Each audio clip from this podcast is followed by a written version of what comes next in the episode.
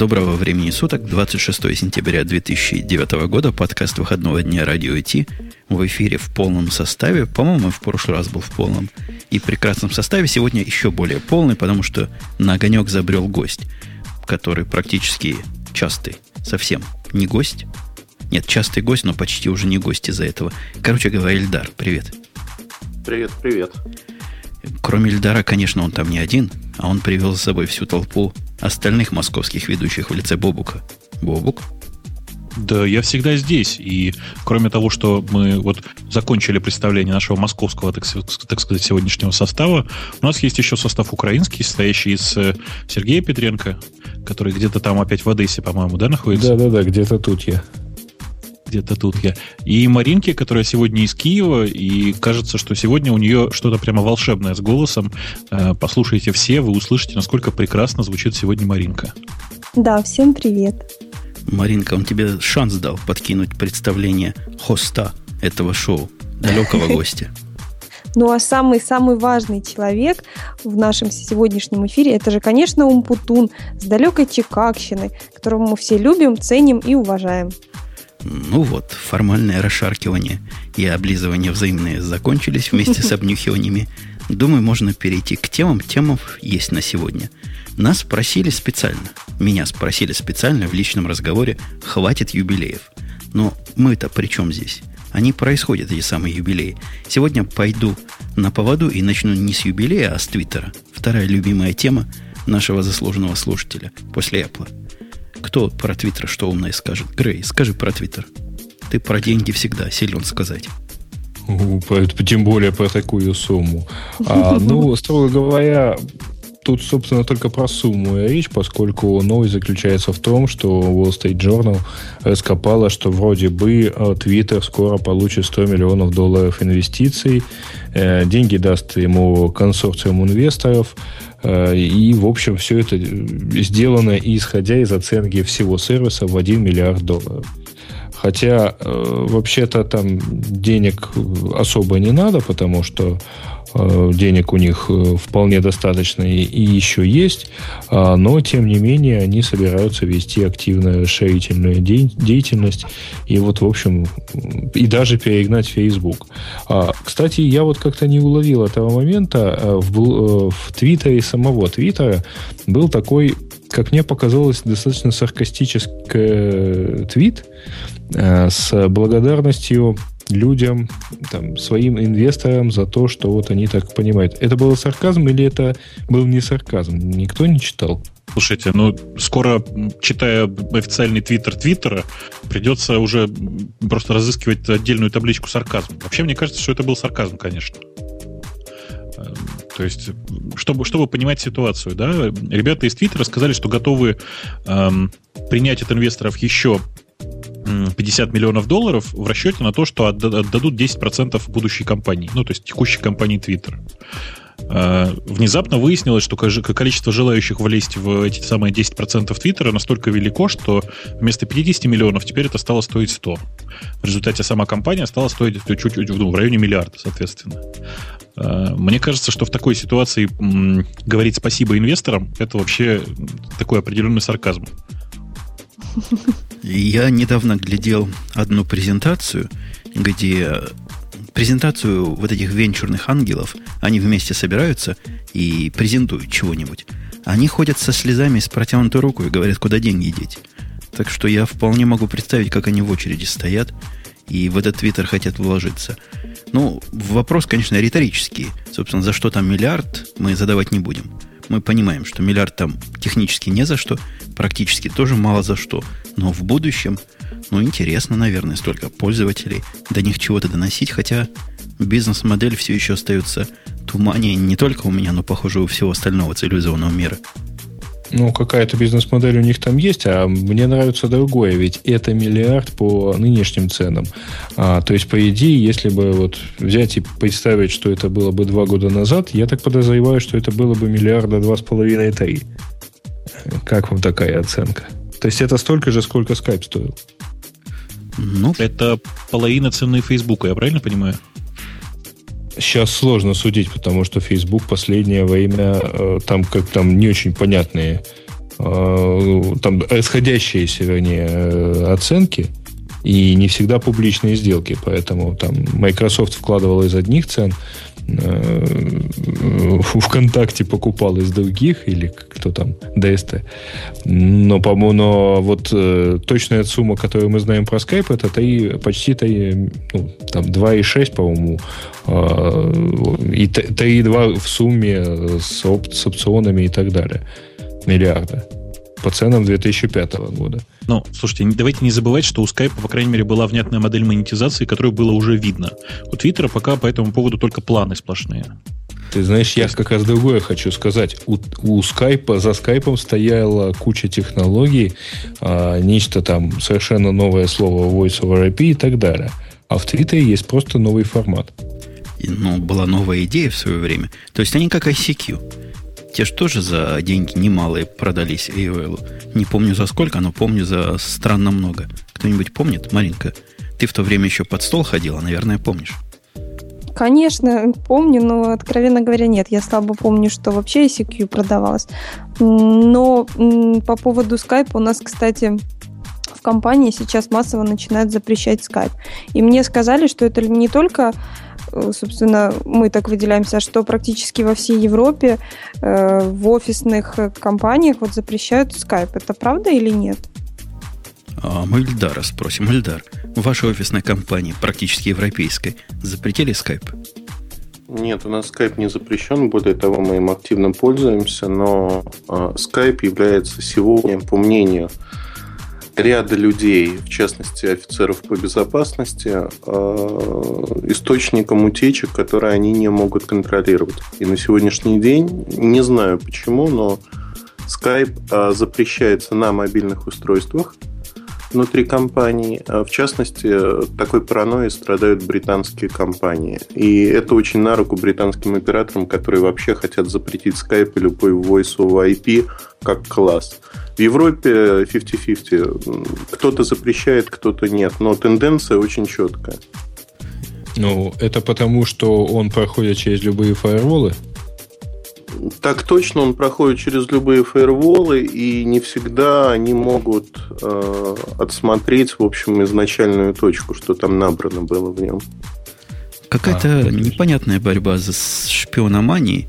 То есть это на кого рассчитано? Если я настоящий промышленный шпион, неужели я без скайпа не найду, как передать мои секретные данные? Технологии... Ну да, там на бумажке из окна выбросить. Ну, или под камень положить, была такая история, помню. Не, ну технологии, серьезно говоря, с ключами, которые хорошо и надежно, и только паяльником раскалываются, они известны, никаких скайпов для этого не надо, чем угодно.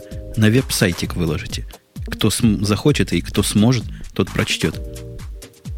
Ребят, ну вопрос ведь не в технологии. Вопрос в том, что тем же э, безопасникам нужно оправдывать свое существование, оправдывать бюджет, который они тратят на защиту, назовем это так. А пошло это все, я подозреваю, что все это пошло из Британии, где подняли тему того, что Voice over IP в трубке перестали встраивать, и операторы на этом настаивали. Для той же Nokia фактически это был очень сильный удар.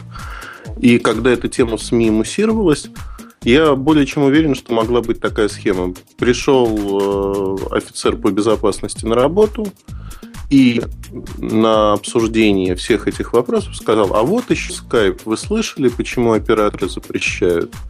Вот это утечки информации из нашей компании. Давайте мы тоже будем запрещать. И началось работа. Вот и все. Ну, хорошая идея. Хорошая идея. Давайте запретим, а нечего с одной стороны, а с другой стороны операторы мобильной связи за свои междугородние международные звонки смогут опять брать чудовищные деньги, и экономика потихонечку подвинется, вверх подвинется за счет нас с вами. Есть еще предложение запретить скайп на правительственном уровне, э, запретить его во всех государственных учреждениях, и вообще просто потому, что там обязательно есть закладки, с помощью которой компания Skype вызнает все коммерческие и политические секреты. Да нет, ты перепутал. Закладки находятся внутри процессора. А уж Skype их туда передает. Конечно, конечно. А, не ссорьтесь, вы оба правы. Разным людям. Закладки находятся везде. Как-то мы перешли с, с Твиттера на Skype, но я предлагаю все-таки тронуть наши юбилейные темы. Будет кто со мной спорить, что между тремя юбилеями который тут у нас в списочке, тот, что я поставил первым, он все-таки самый главный. Как бы товарищам Подожди, из а- Яндекса не было обидно. А- Я пытаюсь найти третий, и как-то это вызывает у меня отклик. Э, Он там через два пункта. Окей, хорошо. У нас, у нас сегодня очень запутанный список тем.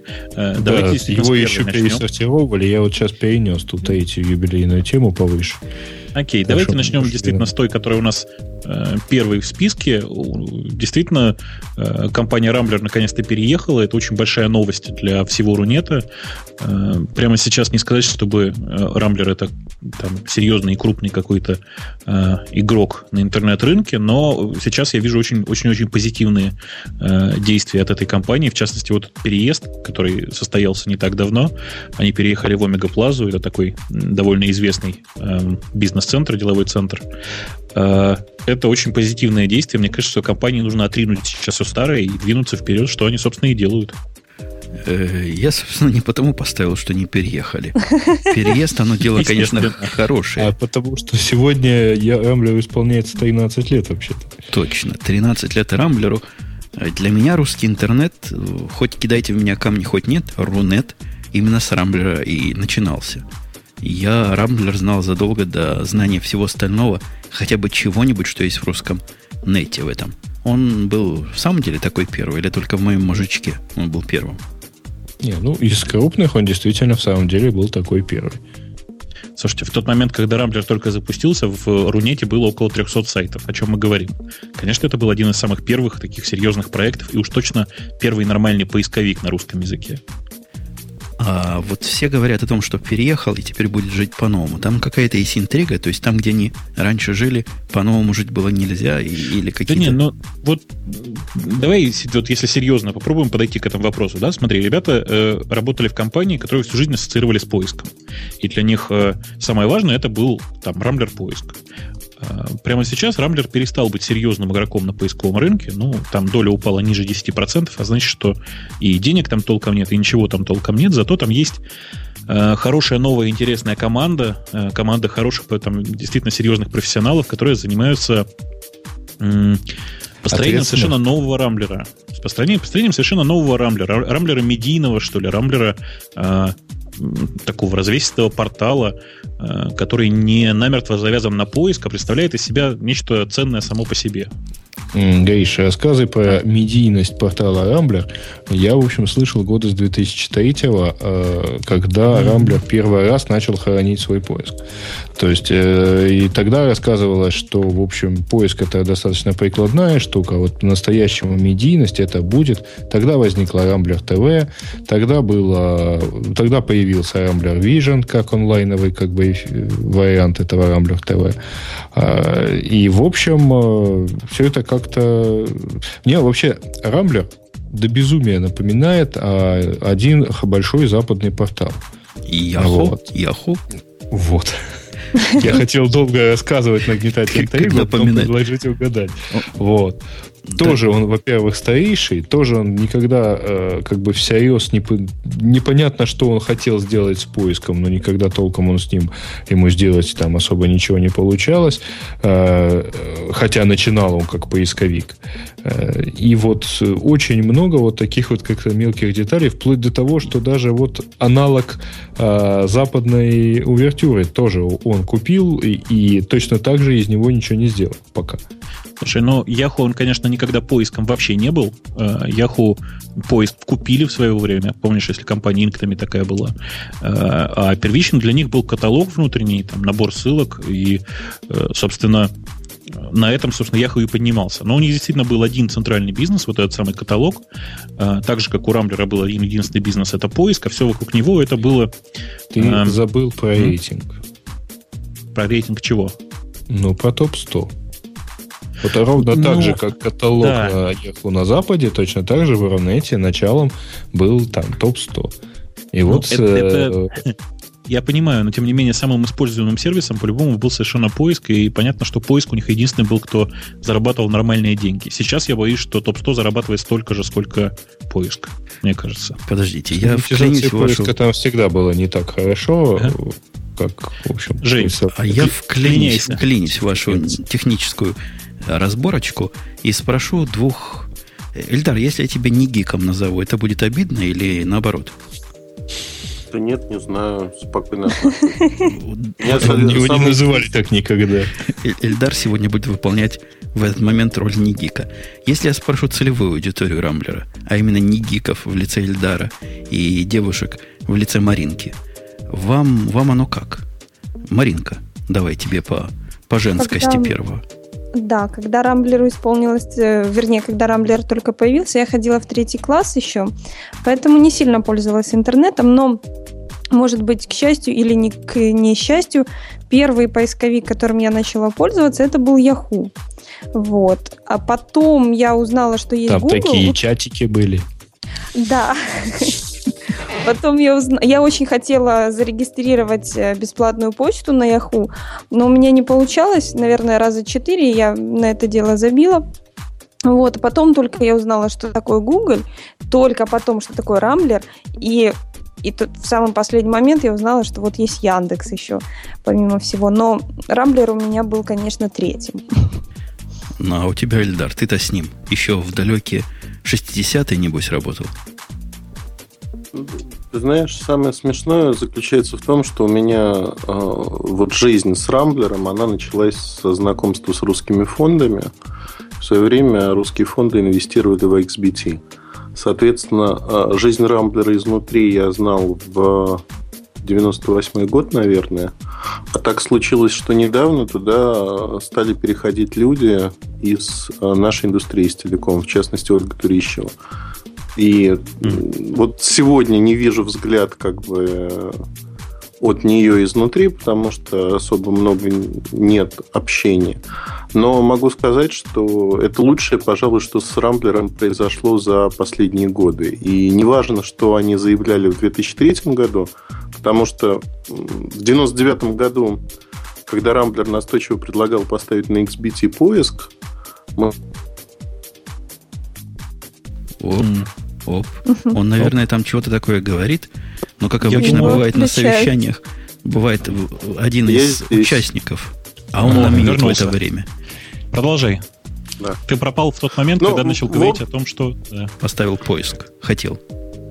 На IXBT. А, хотели поставить поиск, и э, вопрос возник в том, что, в общем, мы на встрече прямым текстом просили у вас, что есть поиск, который работает, и все посмеялись, ребята из Рамблера тоже посмеялись, на том мы и расстались тогда, это был 99-й год.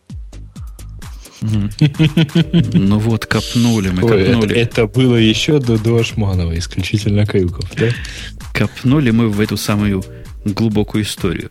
Буквально жизнь внутри пузыря копирайт, э, собственно, Эльдар Муртазин.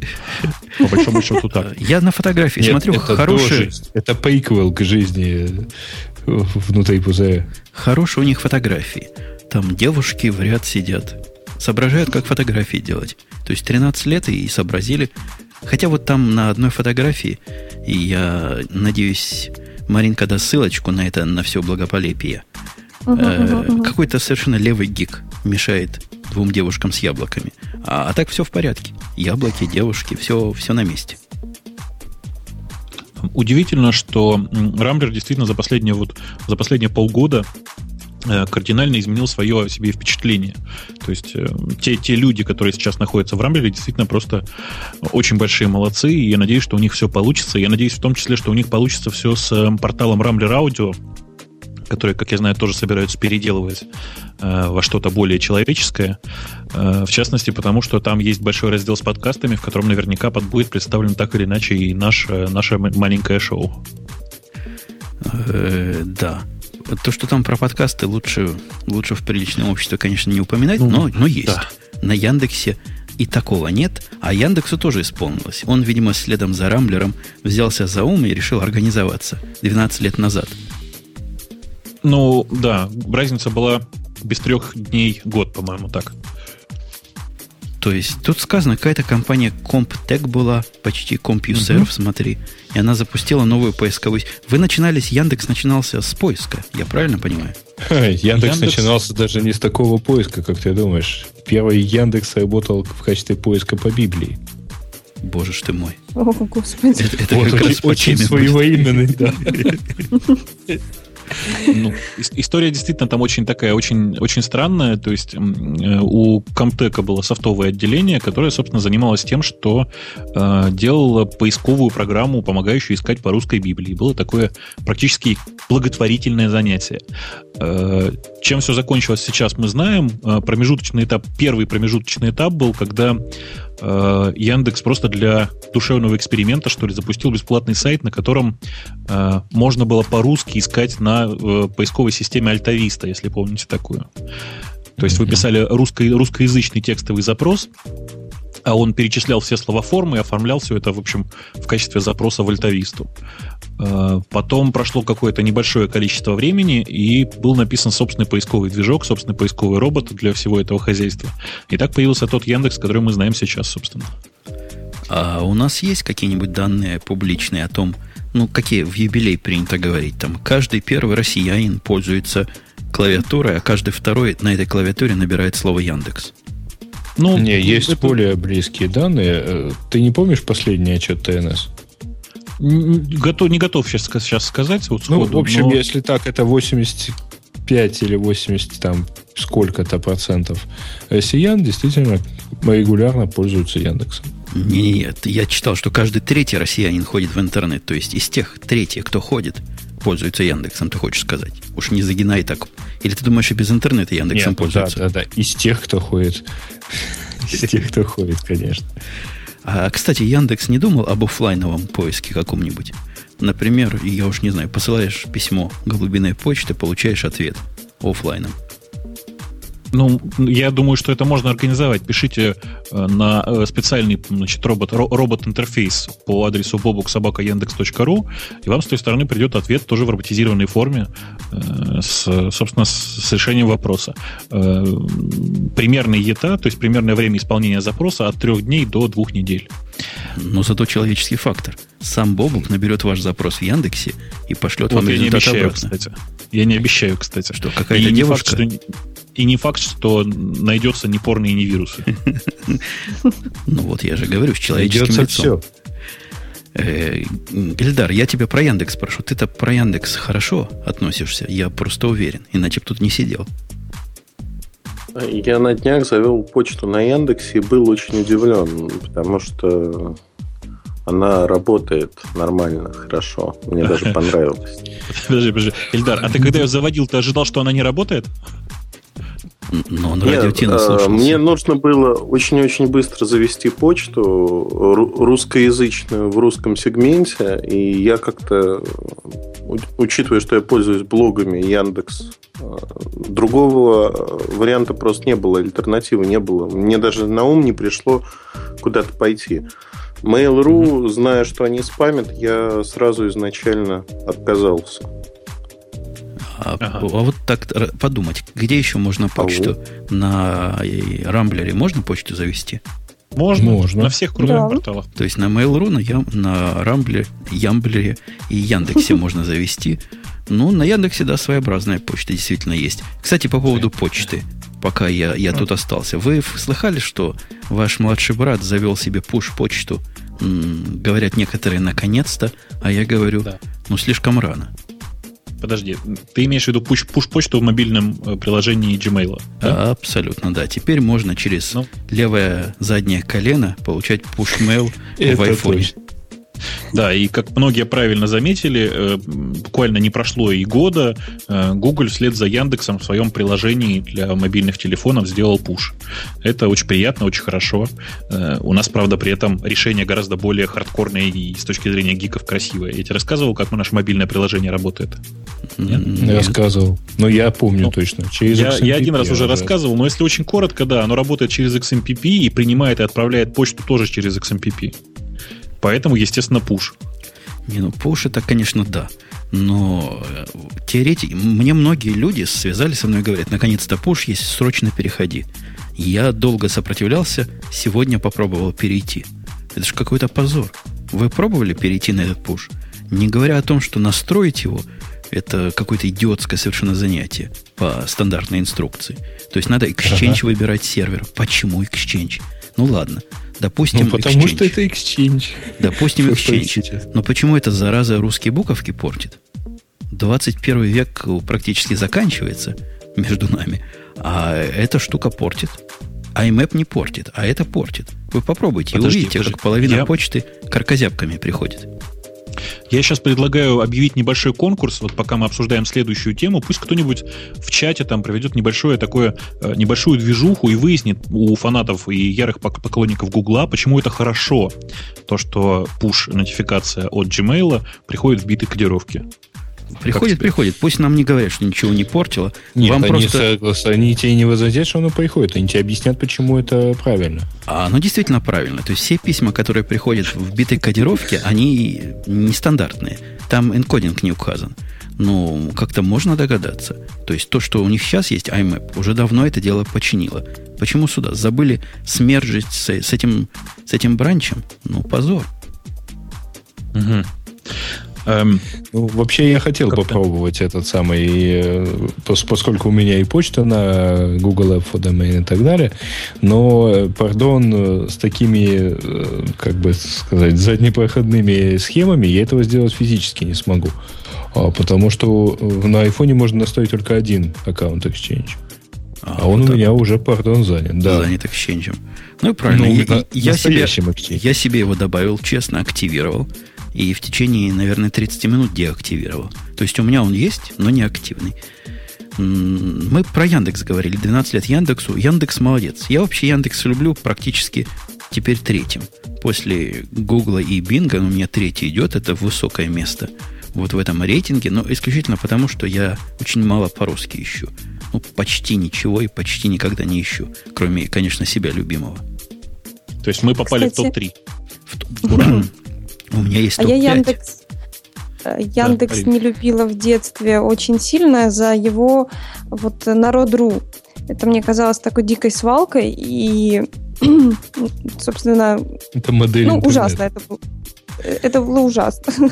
Народ.ру, потому что если как только я видела домен Народ.ру, я понимала, что там будет какая-то либо порнография, либо ерунда полнейшая. Вот, Маринка, и уважение а у меня, да, от Яндекса знаешь, очень сильно. Да.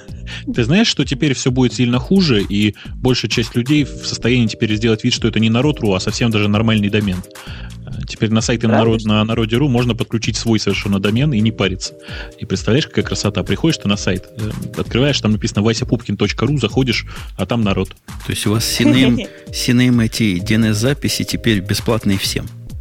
Ну, не то чтобы нет. Естественно, ты, ты должен купить сам домен, ну, понятно. И, ну, ну, можно в бесплатном... А бывает платный вариант народа? Нет. У старого народа, по-моему, до сих пор есть возможность отключить баннер. Я уже как-то рассказывал в этом шоу, но так как это было выпусков 50 назад, не премину напомнить. Есть вот потрясающая функциональность на народе отключить показ баннера на моем сайте. Стоит это примерно 5 где-то условных и удобных единиц. 100 э, рублей, этом... по-моему, это стоило, когда за это пытались брать деньги. Да, да, за да. За какой да, период времени? За месяц. Там, за месяц? Я, я, я, я не готов Или... сейчас сходу вот сказать. По-моему, за год не, не за месяц, по-моему, по-моему, за год.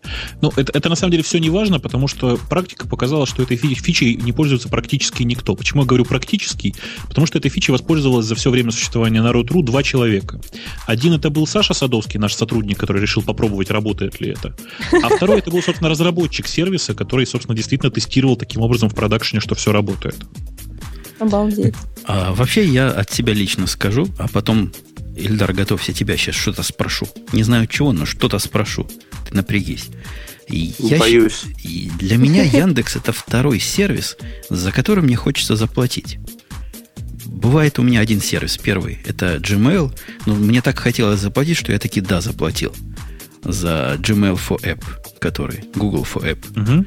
А за Яндекс как бы и платить негде, хотя мне хочется за две вещи заплатить. За Яру, вот хочется заплатить полезная фиговина. И вторая фиговина, за которую хотелось бы заплатить, это их Jabber сервис, о котором мало кто знает, а еще, наверное, меньше кто пользуется. Эм, Не, ну прямо я представляю сейчас очень много народу. Что, человек представля... 200? Нет, Jabber сервером? Да. Я думаю, что прямо сейчас, наверное, где-то 1200 онлайн.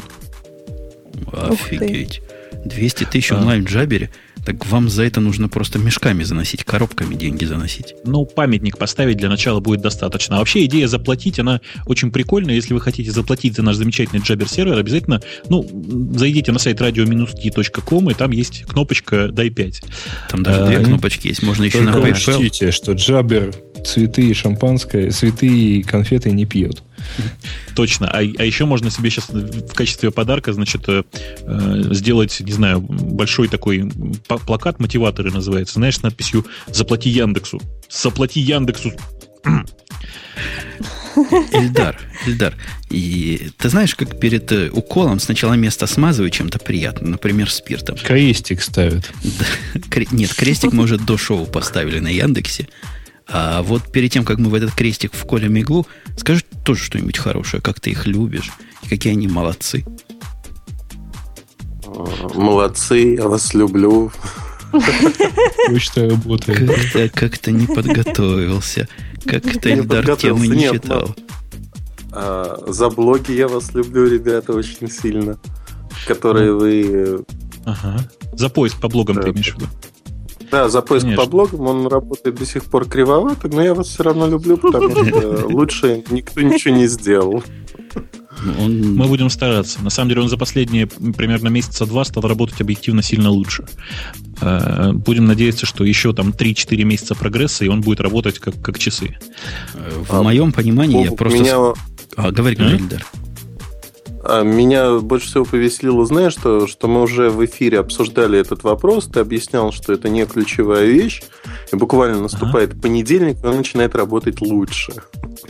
Ну, ты- ты- я просто прислушался к тебе, и мы исправились. Ну, что поделать. Э, У нас, по-моему, есть еще одна юбилейная тема, которая юбилей всем прямо, прямо всем юбилей, юбилеем юбилей. Но пока мы все-таки не отошли от крестика, я все-таки А. хочу туда иглу вколоть. Давай. Вы вообще наглость потеряли? Вы все. Да. Порталы Рунета. Все порталы и, Да. и все около. Я своим за это отрываю ноги. Отрываю руки, отрываю всякие конечности. Меня интересует, чего оторвал Яндекс конкретно, раз у нас Яндекс тут есть, за то, что их вот так вот по белому, как сказано в статье «Све планеты» хакнули. Эм, Кстати, да. Кстати, да. Значит, Ой. вам подробности рассказать для начала? Давай, Конечно. давай, SVN, точка? SVN, все расскажи. Оправдывайся. История, история очень простая. Э, Некоторое количество замечательных людей, э, в основном в лице Антона Исайкина, э, обнаружили...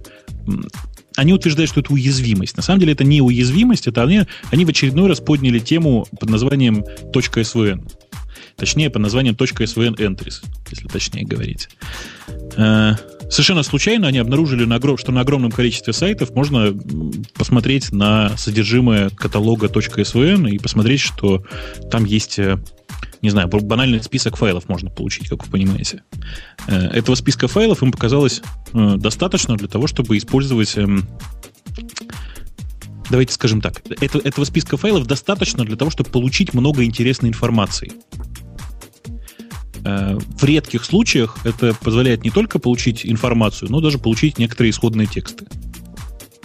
М, Э, Для меня вообще загадка, что за исходные тексты у сайтов бывают, которые надо скрывать. Это загадка номер точка один. PHP, точка PHP, ты что? Э, а, это, это, это скрывается. Понял, точка .php, это да. А у вас там какие-нибудь пароли так не утекли? Какой-нибудь файл Ну, точка .password там не лежал? Тихий. Ну вот, если читать не статью на веб-планете, а оригинальный пост на Хабре, э, там, в общем, все достаточно внятно, внятно написано. Э, Ребята вообще пришли, на самом деле я очень благодарен Антону, они пришли к нам буквально там, ну, очень давно, то есть за две недели до появления этой статьи, и сказали, чуваки, у вас тут торчит, уберите. Мы сходили и убрали. Э, По большому счету, вот. Э, Что там торчало?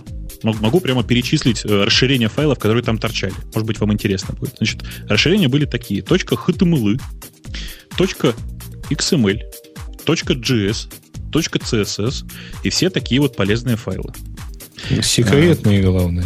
Очень секретно. Не, ну там действительно, там, если подойти к этому не с практической, а с теоретической точки зрения, то действительно так делать не надо, потому что, например, э, там лежали э, .css файлы, которые были, ну, так называемые исходные CSS файлы, да, вы знаете, у нас просто для того, чтобы не э, городить огородов каждый раз, у нас не один большой CSS файл, а много маленьких, которые, когда пользователю отдаются, отдаются уже склеенными. Вот, например, там лежал набор CSS файлов. А у вас вообще... Это, безусловно, нехорошо. В Рунете принято ругать администраторов неких. Неких администраторов. Я бы ругал архитекторов здесь. То есть, ну, администраторы, конечно, их можно бить по-всякому. Но то, что деплоймент происходит при помощи SVN апа, это, это как-то не кошерно, мягко говоря. Э, не знаю, насколько кошерно это или не кошерно. Вообще, в принципе, это нормальная практика. Другое дело, что э, в этой ситуации нужно хорошо понимать ответственность, что называется. То есть, по крайней мере, в .svn каталоге по-любому нужно было защищать по максимуму. Э, вообще, это там, теоретически это крупный просчет. Который сначала допустил программист, наверняка предложивший таким образом деплоиться, и просчет админа, который с этим согласился. Я думаю, Правильно? даже не программист, а человек, который, я не знаю, бывает ли в таких небольших компаниях, как Яндекс, люди, отвечающие за деплоймент, но человек, который отвечал за деплоймент и предложил вот такой способ, мне кажется, должен быть расстрелян на месте. Ты понимаешь, у нас деплоймент, э, ну, у нас нет такого отдельного человека, который отвечает за деплоймент. У нас есть э, довольно большое количество людей, которые в каждом конкретном случае э, решают, как удобнее всего деплоиться. И, в принципе, решение деплоиться с помощью SVN, оно понятное. Понимаешь, да? Ну, То оно есть... Э, понятное. Мне лично оно понятно только в одном случае. Я тоже а. грешен. У меня есть такие сервера, на которые деплоится, деплоилось прямиком из SVN, а теперь прямиком из HG. И один случай – одна причина, почему я так делаю, это в том смысле, если необходимость есть какая-то, чего-то править прямо на сервере. На боевые сервера, на такие, которые мы называем продакшн, да и в страшном сне не придет никому в голову деплоить прямиком из, из системы Revision контроля. Uh, у нас, собственно, деплоймент через, через SVN вообще применяется uh, вот, ну смотри, вот там есть очень простая схема, да, у нас, во-первых, э, физически разделены, ну, то есть это разные аппаратные машины, разные аппараты совершенно. Э, то, что занимается бизнес-логикой, то, что называется, и то, что генерину показывает пользователю. HTML, GS, там, GS, CSS и так далее. Э, и для того, чтобы разработчику было проще, и не то чтобы там проще, а проще было оперативнее вносить какие-то изменения, а у нас зачастую счет идет, как ты понимаешь, на секунды, да, в каком-то изменении чего-то на пользовательской стороне.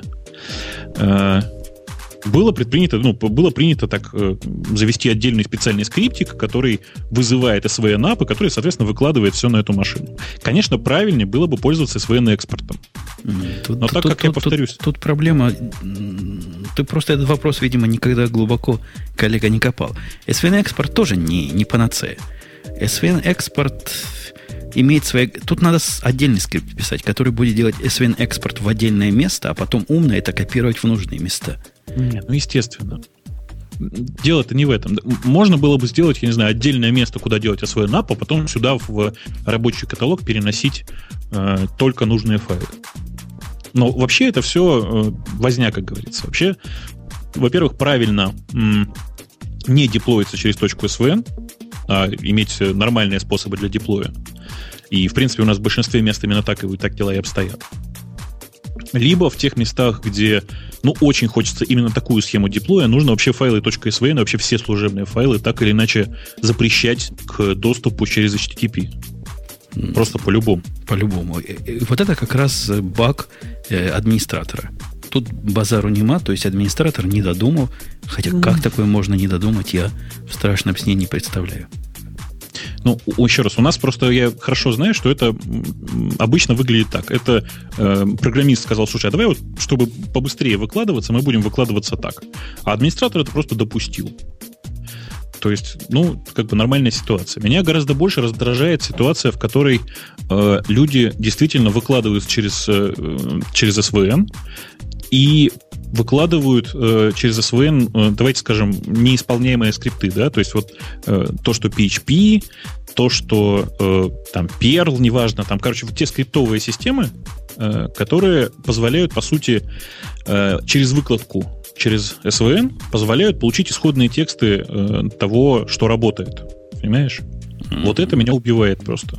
Ну да, за это голову отрезать надо. Я сегодня жесток неимоверно. Ну, я, я да, я, я, я тоже, в общем, к этому очень странно отношусь, но справедливости надо, ради надо сказать, что сейчас вот э, вся эта история про уязвимость якобы в СВН, а на самом деле не уязвимость в СВН, а уязвимость в головах, правильно говорить. Так вот, через эту уязвимость в головах э, было выявлено 3320 сайтов. Из них, конечно же, что-то серьезное получить удалось, ну, наверное, я не знаю, там, с 500, с 700, и в основном это всякие мелкие ресурсы. Потому что крупные компании, в принципе, обычно держат себя в руках. Вообще, это еще один том, что мелкие ресурсы, в общем, SVN не используют для выкладывания обычно используют. SVN, выкладывать через SVN это очень удобно, если разработчик и администратор в одном лице. А, есть, есть дешевый способ, собственно, как продолжить выкладывать из э, системы контроля ревизии, но при этом не подставлять себя. Надо выкладывать через такую систему, которая не втыкает dot SVN или dot чего-то во все возможные места. Кстати, SVN 1.6, чтобы вы так знали, умеет такое делать. Это раз. А во-вторых, любая из э, модерновых систем, тот же Git, тот же Mercurial, наверное, базар, тут зуб не дам, оно не сует этот специальный каталог во все места, и если администратору хватит ума не экспортировать самый высокий уровень, где .hg есть или dot, в гите как .git, наверное, называется, не? .git в базаре .bzr. Да, вот а, если общем, не экспортировать в веб вот это, угу. то будет ваши волосы будут шелковистыми вполне. Слушайте, да, в массе своей люди делают этот каталог .svn для того, чтобы выкладывать на э, сервер только измененные файлы. Вообще для этого есть огромное количество готовых тулзов. То есть я, например, для деплоймента своих маленьких проектиков использую AirSync. Mm, тоже дело. Я для своих проектиков использую HG. Честно вам скажу, но не напрямую. HG pull минус U, а при помощи еще одного шага, где клон делается в отдельное место, а потом оттуда измененные файлы копируются. Это совсем не сложно и вполне доказало свою работоспособность. Слушай, ну вообще можно тогда тут... еще Прости, я чуть-чуть вот да, да, догиклю, да. догикаю немножко. А я тебе могу предложить еще более красивое решение. Смотри, ты пишешь скрипт, который идет на твою удаленную машину, спрашивает там номер, э, значит, номер последний, номер ревизии, которая туда вытащена на твой, на твой боевой сервер. Потом э, запоминает этот номер ревизии, делает div относительно текущего состояния, пересылает div туда, и там накладывается div. Как тебе? Не, у меня еще круче делается. У меня в процессе постройки проекта, любого продакшн проекта, используется стандартный кусок, который я заставляю использовать всех. А поскольку все мои проекты в Java сейчас, то вот это идет в ресурсы. И при помощи анализа ресурсов скрипт мой, который исторически называется SVD, он когда с SVN работал, теперь с HG работает, понимает, надо, не надо, и вообще, где мы находимся в продакшене или в тестинге, и как дальше быть полная автоматика и полная безопасность деплоймента. Ну, вообще, я, я тебе хочу сказать, что с точки зрения эм, админа все гораздо проще. Вот Сван у нас вот сейчас находится в чате, очень правильно пишет, что нужно просто держать две копии. Конечно, нужно просто держать две копии. Одну ты делаешь, одну ты делаешь копию из, из SVN, а потом RSync говоришь, скопируй мне, пожалуйста, засинхронизируй мне, пожалуйста, эти два каталога так, чтобы не синхронизировать каталог .svn. И все, и не паришься. Ну, тоже дело. Тоже дело, хотя у этого есть... А, а, это отдельная тема. Вы знаете, бывают такие специалисты, которые на боевых серверах конфигурационные файлы под себя подкручивают. И система экспорта и полнейшего RSync в одну сторону, она чревата потерей вот этих партизанских изменений.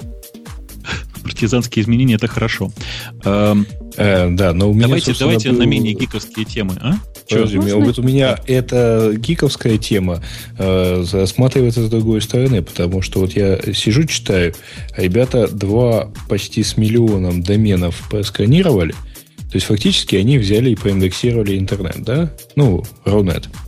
И все это результировалось в написании одного поста на хабре. Э, с получением какого-то там не очень маленького рейтинга и так далее.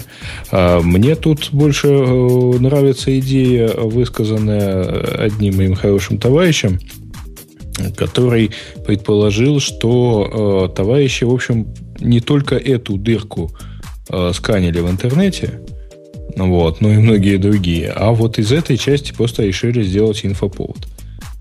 Видимо, потому что в исходниках разбираться тяжело. Ну, тем не менее, люди выкопали, рассказали. Видишь, про них даже в таком сверхпопулярном шоу поговорили, как радио Ти. По-моему, цель можно. достигнута. Можно. Да, первое замечание, у меня два, два таких замечания.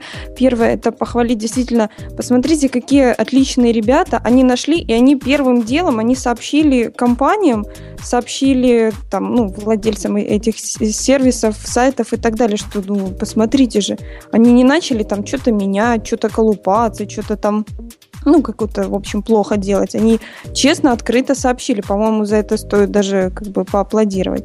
А второе, за что я хочу у Яндекс спросить, все-таки мы не закончили еще эту тему, а что это за новость такая о том, что золотую акцию я, я, Яндекса, собственно, получил российский Сбербанк? И Марин, у нас он... там дальше э, где-то она достаточно высоко в темах пользователей. Давай, давай там это у нас спросишь. А вообще вот. мне... Хотя мы все равно ничего толком нет. Мне жена меня толкала в бок и говорит, спроси, спроси Яндекса. Я сказал, нет, я спрашивать не буду, а они тоже люди подневольные, я их могу понять. Поэтому я лично вас спрашивать об этом не буду. Если ну, вы захотите ответить Маринке, то, то отвечайте. Нет, а я все-таки возвращаюсь. Я не совсем уверен в э, благовидных намерениях товарищей, которые насканировали именно эту уязвимость, потому что, э, в общем, примерно рядом с ними э, так сказать, ровно такая же работа нужна, чтобы просканировать на уязвимости, типа там наличие WordPress, каких определенных версий там, и так далее и тому подобное. Поэтому Слушай, я для, вот... того, чтобы, для того, чтобы определить наличие WordPress, достаточно не, не надо ничего индексировать, достаточно просто поискать, э, там, не знаю, ну, как это, wp-admins в, с параметром minurl в любом поисковике, ты найдешь огромный список, собственно, этих WordPress.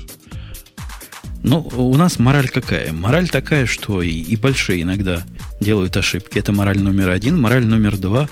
Не ставьте файлы у себя – под веб-рутом, под своим, то есть под тем местом, которое снаружи доступны, э, не публикуя их никак и линки на них, надеясь, что их просто не найдут. Потому что как их найти? Их же нигде не видно. Найдут. Кому надо, их найдут. Да и кому не надо, тоже найдут. Вот там проблема. В общем, я так понимаю, все согласны с моей моралью. Я думаю, к третьей юбилейной теме перейти о том, что Кабол, который на самом деле Common Business Oriented Language, празднует свое 50-летие. 50 лет. Столько не живут языки. Ну, видишь, а он и не живет. Да ладно. Неправда. Ты что? Кабул живее всех живых до сих пор. Вот Ильдар у нас молчит. Я практически уверен, что Ильдар на Кабуле умеет писать. У моего отца была книжка про Кабул. Я все время смотрел на нее и думал, когда же я смогу ее выкинуть. Потому что она занимала место Э, ты знаешь, к сожалению, нет, я ее выкинул 15 лет назад. Слушай, поспешил лет на 40, я думаю. Ты поспешил сильно, потому что если бы ты не выкинул 15 лет назад, 9 э, лет назад ты мог бы срубить немалые деньги. То есть вот так вот. Конечно. Ну, кстати, Вы помните, да. как 9 лет назад программисты на Каболе раскупались как не то что горячие пирожки, за них платили любые деньги. Я сам бегал, я тогда был в Израиле, я сам за бегал. Обоих? искал одного, хотя бы одного, который на Коболе для мейнфрейма умеет писать, мне надо было просто как вот сейчас, прямо сегодня. А зачем ты искал? Ты, ты сам-то нет? Нет? А, и, и, во-первых, я начальник. Начальникам на Коболах не положено писать. Во-вторых, я когда глядел на исходники этого Кобола, меня сразу тоска дикая накрывала, я предпочитал поискать. Да. Жень, ты понимаешь, вообще правильно, ты в Израиле тогда был, да? Да, да, да. Но если ты в Израиле тогда был, ты должен понимать, как это делается. На самом-то деле правильный способ такой. Нужно по-быстрому было организовать дочернюю компанию. Не дочернюю, окей, маленькую, маленькое частное предприятие, которое за отдельные деньги просто аутсорсингом фиксило бы проблемы в мейнфреймах на Каболе, взял бы отпуск за свой счет. Ты представляешь, какие деньги на самом-то деле там зарабатывались? огроменные деньги зарабатывались. Мы к одним обратились, они посмотрели на нашу задачу и сказали 100 тысяч, по-моему, шекелей. 100 тысяч шекелей за задачу, которая просто никто и не может тронуть, поскольку не может тронуть никогда. Но она не делает ничего уж такого критично важного, но выкинуть ее нельзя. И что вы думаете, таки заплатили? Торговались? Они нет, они горды. То есть, то есть 50 тысяч долларов просто на ветер буквально за, за сутки работы, да? Тогда, по-моему, 30 тысяч долларов было, да там и работы не было. 30. Надо ну, было, да. собственно, проверить, что эта штука будет после 2000 года работать. Слушайте, Обалдеть, такие деньги. Вообще, вообще, я так понимаю, что в, в индустрии сейчас есть только два языка, которые такого страшного возраста, преклонного, почти пенсионеры. Э, это Кабул и Лисп. И оба находятся примерно в одинаковом состоянии, хотя Лиспу еще учат. Кабул, да, меня учили. Кабул, по-моему, не учат уже никого. Фортран Я. моложе. То есть, ну, Маринка, ты можешь ответить на главный вопрос Лиспа собака кто? Да, вот. Э, нет, Кабулу уже не учат даже в институтах.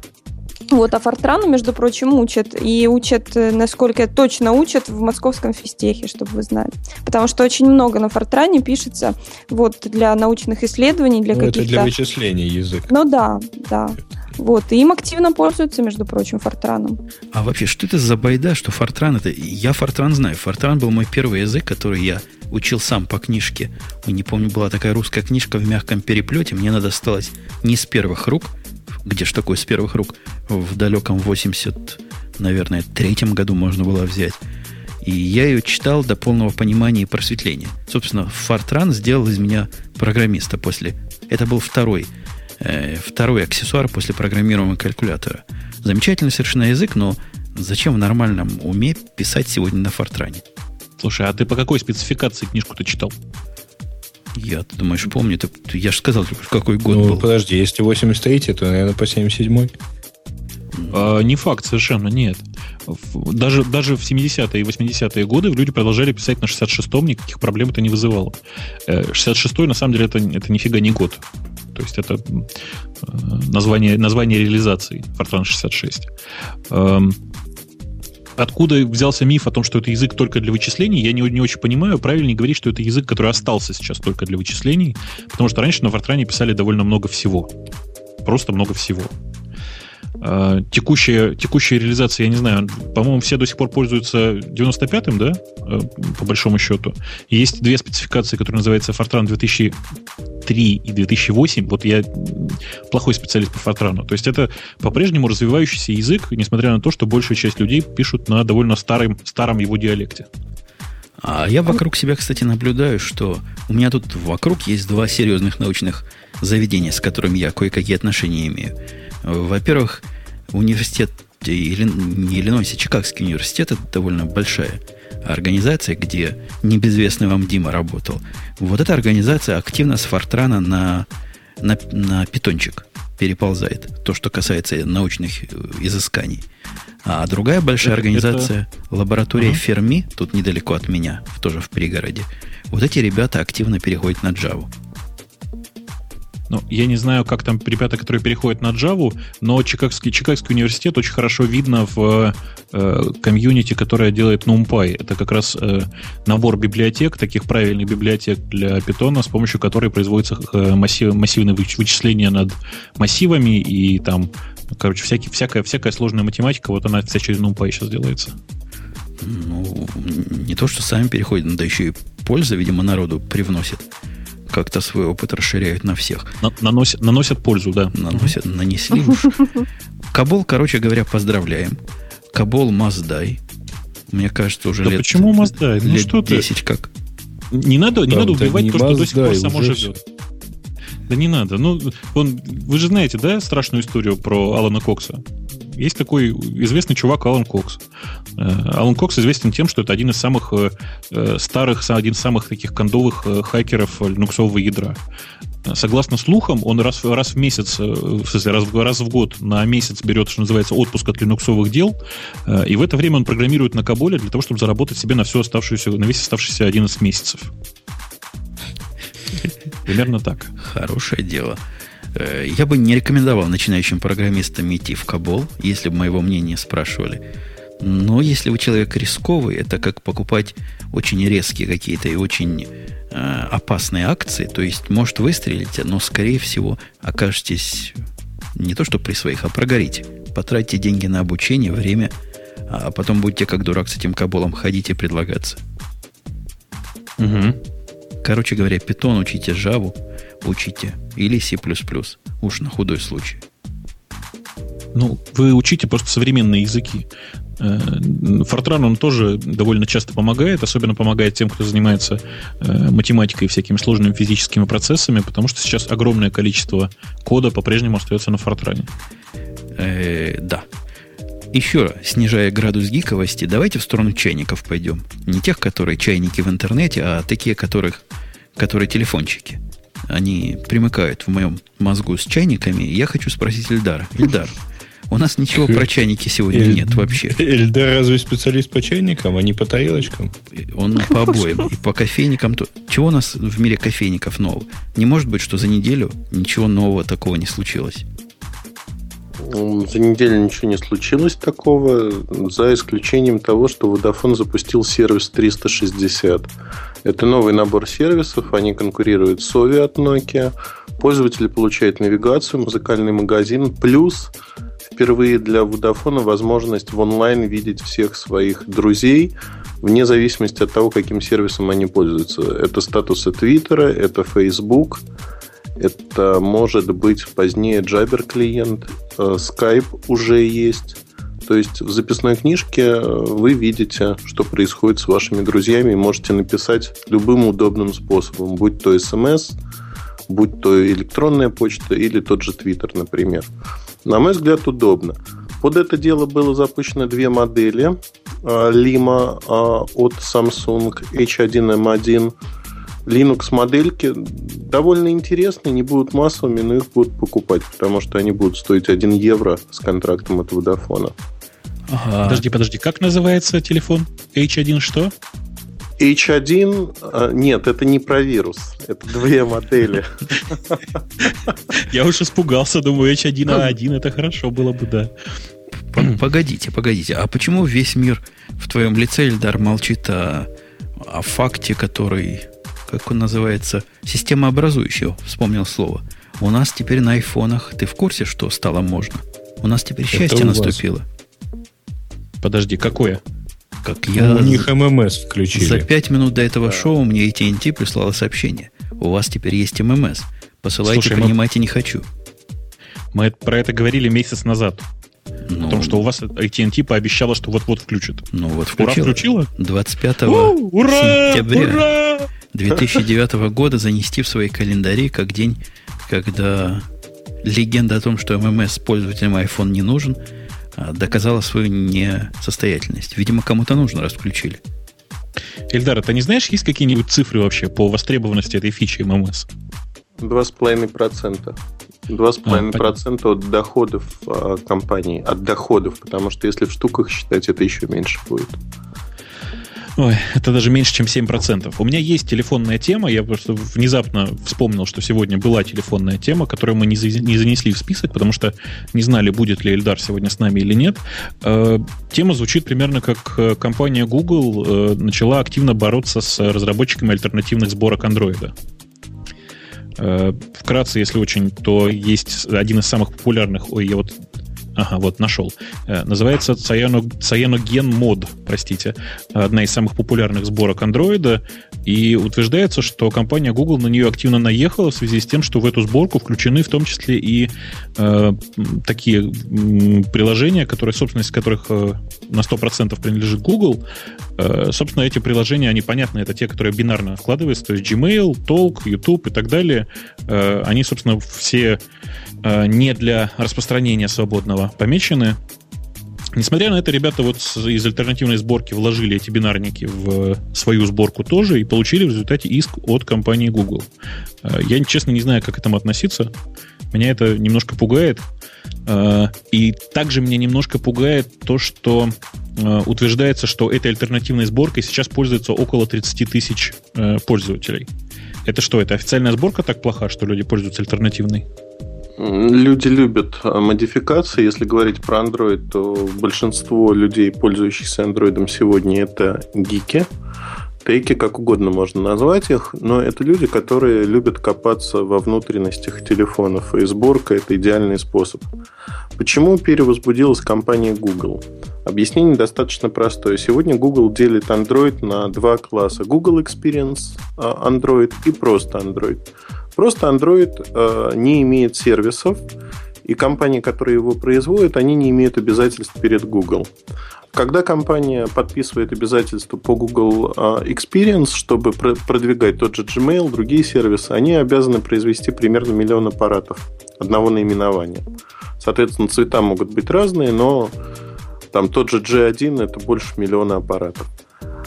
А, почему это сделано именно так? А, бизнес-модель подразумевает, для чего вообще Android нужен Google. В 2012 году компания выкатит на рынок достаточно большое обновление, апдейт сервисов, и эти сервисы потенциально могут быть интересными. Для них важно сформировать сегодня сообщество разработчиков и компании, которые будут продвигать вот этот Google Experience. Получается, что если кто-то на рынке будет бесплатно вкладывать то, что они собираются за деньги продавать в будущем, это бьет по их бизнес-модели, поэтому с этим они будут бороться беспощадно и очень сильно. Не будет э, бесплатного сыра в мышеловке. Я думаю, что для Гугла это очень опасно. Поэтому борьба совершенно закономерна. Страшные вещи рассказывает Эльдар. То это все в продолжение моей вечной проблемы о том, что на самом-то деле Android это никакая не открытая платформа, как любят говорить э, поклонники open source, это такая же полузакрытая платформа, как, я не знаю, как, как Nokia Maema, как э, многие другие э, Linux, которые используются на телефонах. Даже, может быть, чуть более закрытая, чем остальные. Бобук, ты сказал сейчас страшную вещь, э, Nokia Maema. А Nokia Maema мне вчера и позавчера люди, которые мне от себя разработчиками э, на talkmaema.org э, выносили мозг, что это открытая платформа. И когда э, я задавал уже в скайпе, мы общались потом, я задавал один простой вопрос. Почему вы ставите знак равенства между словом «открытая платформа» и «успешная платформа»? Ответ был банальный. Ну, это же все знают. Открытая платформа – это значит успешная платформа. К сожалению, у разработчиков сегодня в головах царит бардак. Потому что, на мой взгляд, открытость платформы говорит только об одном, что э, туда может писать практически любой. Но это отнюдь не говорит о том, что она будет успешна. Более того, на мобильном рынке успешными платформами являются сегодня проприетарные и только они. Других вариантов быть просто не может. Ну, я не знаю, может или не может быть других вариантов. Э, тем не менее, Маема, она действительно более открыта, чем Android, в том смысле, что э, гораздо больше ее части доступны, скажем так, для э, изучения и пересборки. Об успешности сейчас говорить очень тяжело, потому что и Android, и тем более Маема еще слишком молодые, чтобы говорить о том, что там они стали неуспешными. Пока а можно кажется, я а? ставлю Давай. 5 копеек? Android развивается уже несколько лет, и они прошли, уже успели пройти путь. Маэма начала развиваться активно только в этом году. Более того, вот а, в свое время я очень ругал iPhone за отсутствие а, банальных функций. Не вижу причин не делать этого для лидера рынка компании Nokia. Я считаю позором то, что в Маэма, ну вот а, первый телефон N900, я не говорю там про стабильность сейчас, не встроены такие простые вещи. Окей, ММС, как в AT&T сегодня появился, но Т9, отсутствие Т9 это вообще позор. Вот э, просто позор, позор, позор. А зачем слайдеру с кверти клавиатурой Т9? А вот тут я перейду к ну, следующему. Объективный вот он везде полезен. А, допустим, я не хочу открывать его и пользоваться как слайдером, а там нет даже, а, как было в айфоне изначально, вот, внимание, все это слышат от Муртазина, а, поворота экрана, то есть поворот экрана для одного приложения, для набора номера и телефонной книжки. Фактически все действия осуществляются только в горизонтальной ориентации. Это дико раздражает. Почему нельзя сделать было изначально, благо в Fremantle имеет такую возможность заложенную, непонятно. То есть, не раскрыв аппарат, я не могу им пользоваться. Нету Слушай, Явы. Ну... Ой, нет, вот насчет Явы я, я уверен, что это просто спешка. Потому что, в принципе, там, там нет никакой проблемы запустить там GRE, и никакой проблемы вообще, вообще может, не, не может быть ее. То есть там, в принципе, все понятно и очевидно, и можно, наверное, я уверен, что на коленке прямо сейчас там, не знаю, потратить неделю и собрать яву для него. Да не, я уже собрал себе яву под него. Вопрос а, ну, то есть есть сборки, да? Ну. Я Нет, зря сборок... его обзывал не хакером. Ну, ну, Сборок ну, нет, но можно сделать. Вопрос в другом, что а, на сегодняшний день они настолько торопились, что выкатили очень сырую концепцию. То есть это вот показать концепцию, куда мы будем расти. Проблема в том, что iPhone прошел достаточно большой путь до прошивки 3.1. Проблема в том, что Android уже развивается несколько лет. Это уже есть на рынке. То есть на рынок выходить вот э, с концепцией, ну как-то смешно сегодня. Надо все-таки показать что-то было.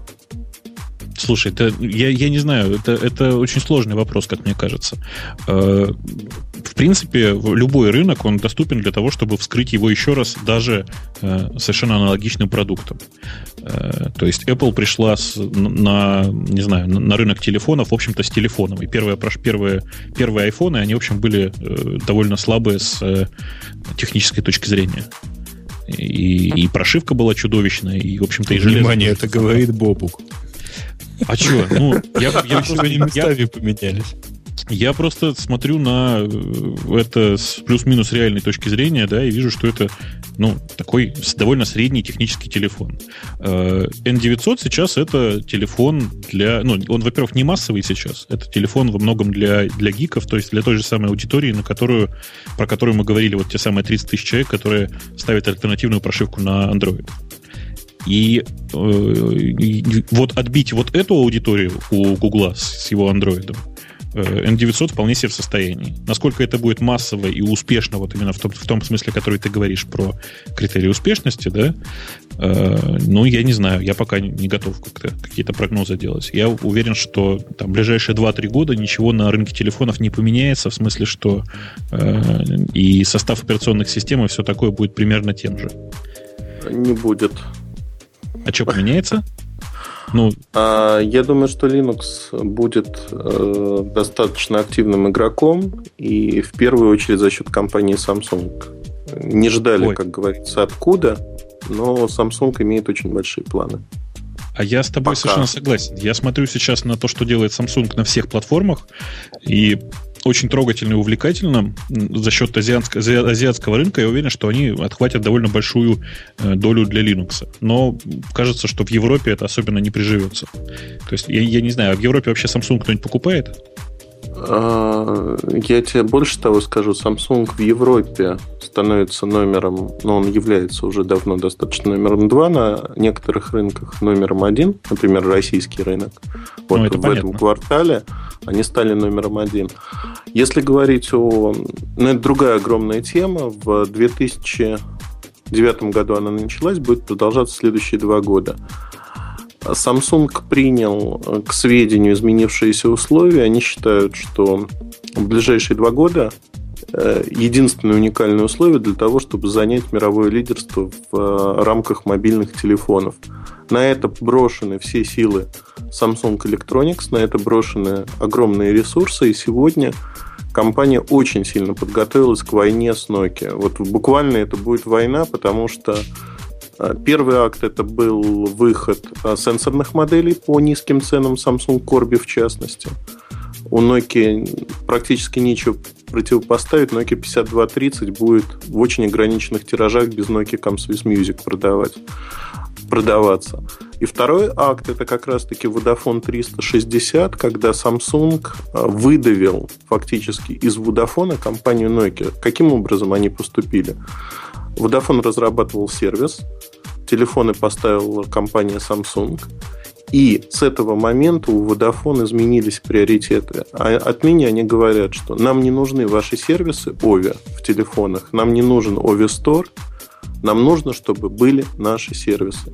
Соответственно, на Nokia возрастает нагрузка в двух э, аспектах. Первый аспект им приходится под условия Vodafone затрачивать усилия, дорабатывать прошивки отдельные, выкидывая свои сервисы.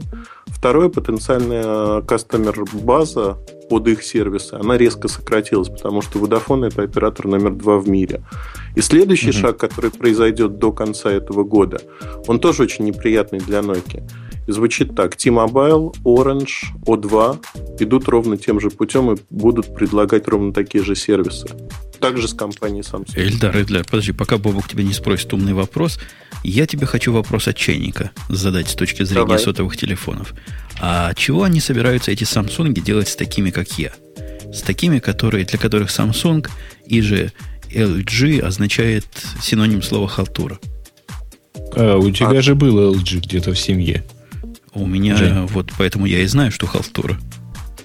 А, вот я хочу отметить, американский рынок – это отдельная история по одной простой причине. А, американские операторы всегда пытались продавиться по ценам всех производителей. Nokia не продавливалась. LG завалил рынок США дешевыми телефонами, ну, опять-таки, дешевыми для каждой своей аудитории.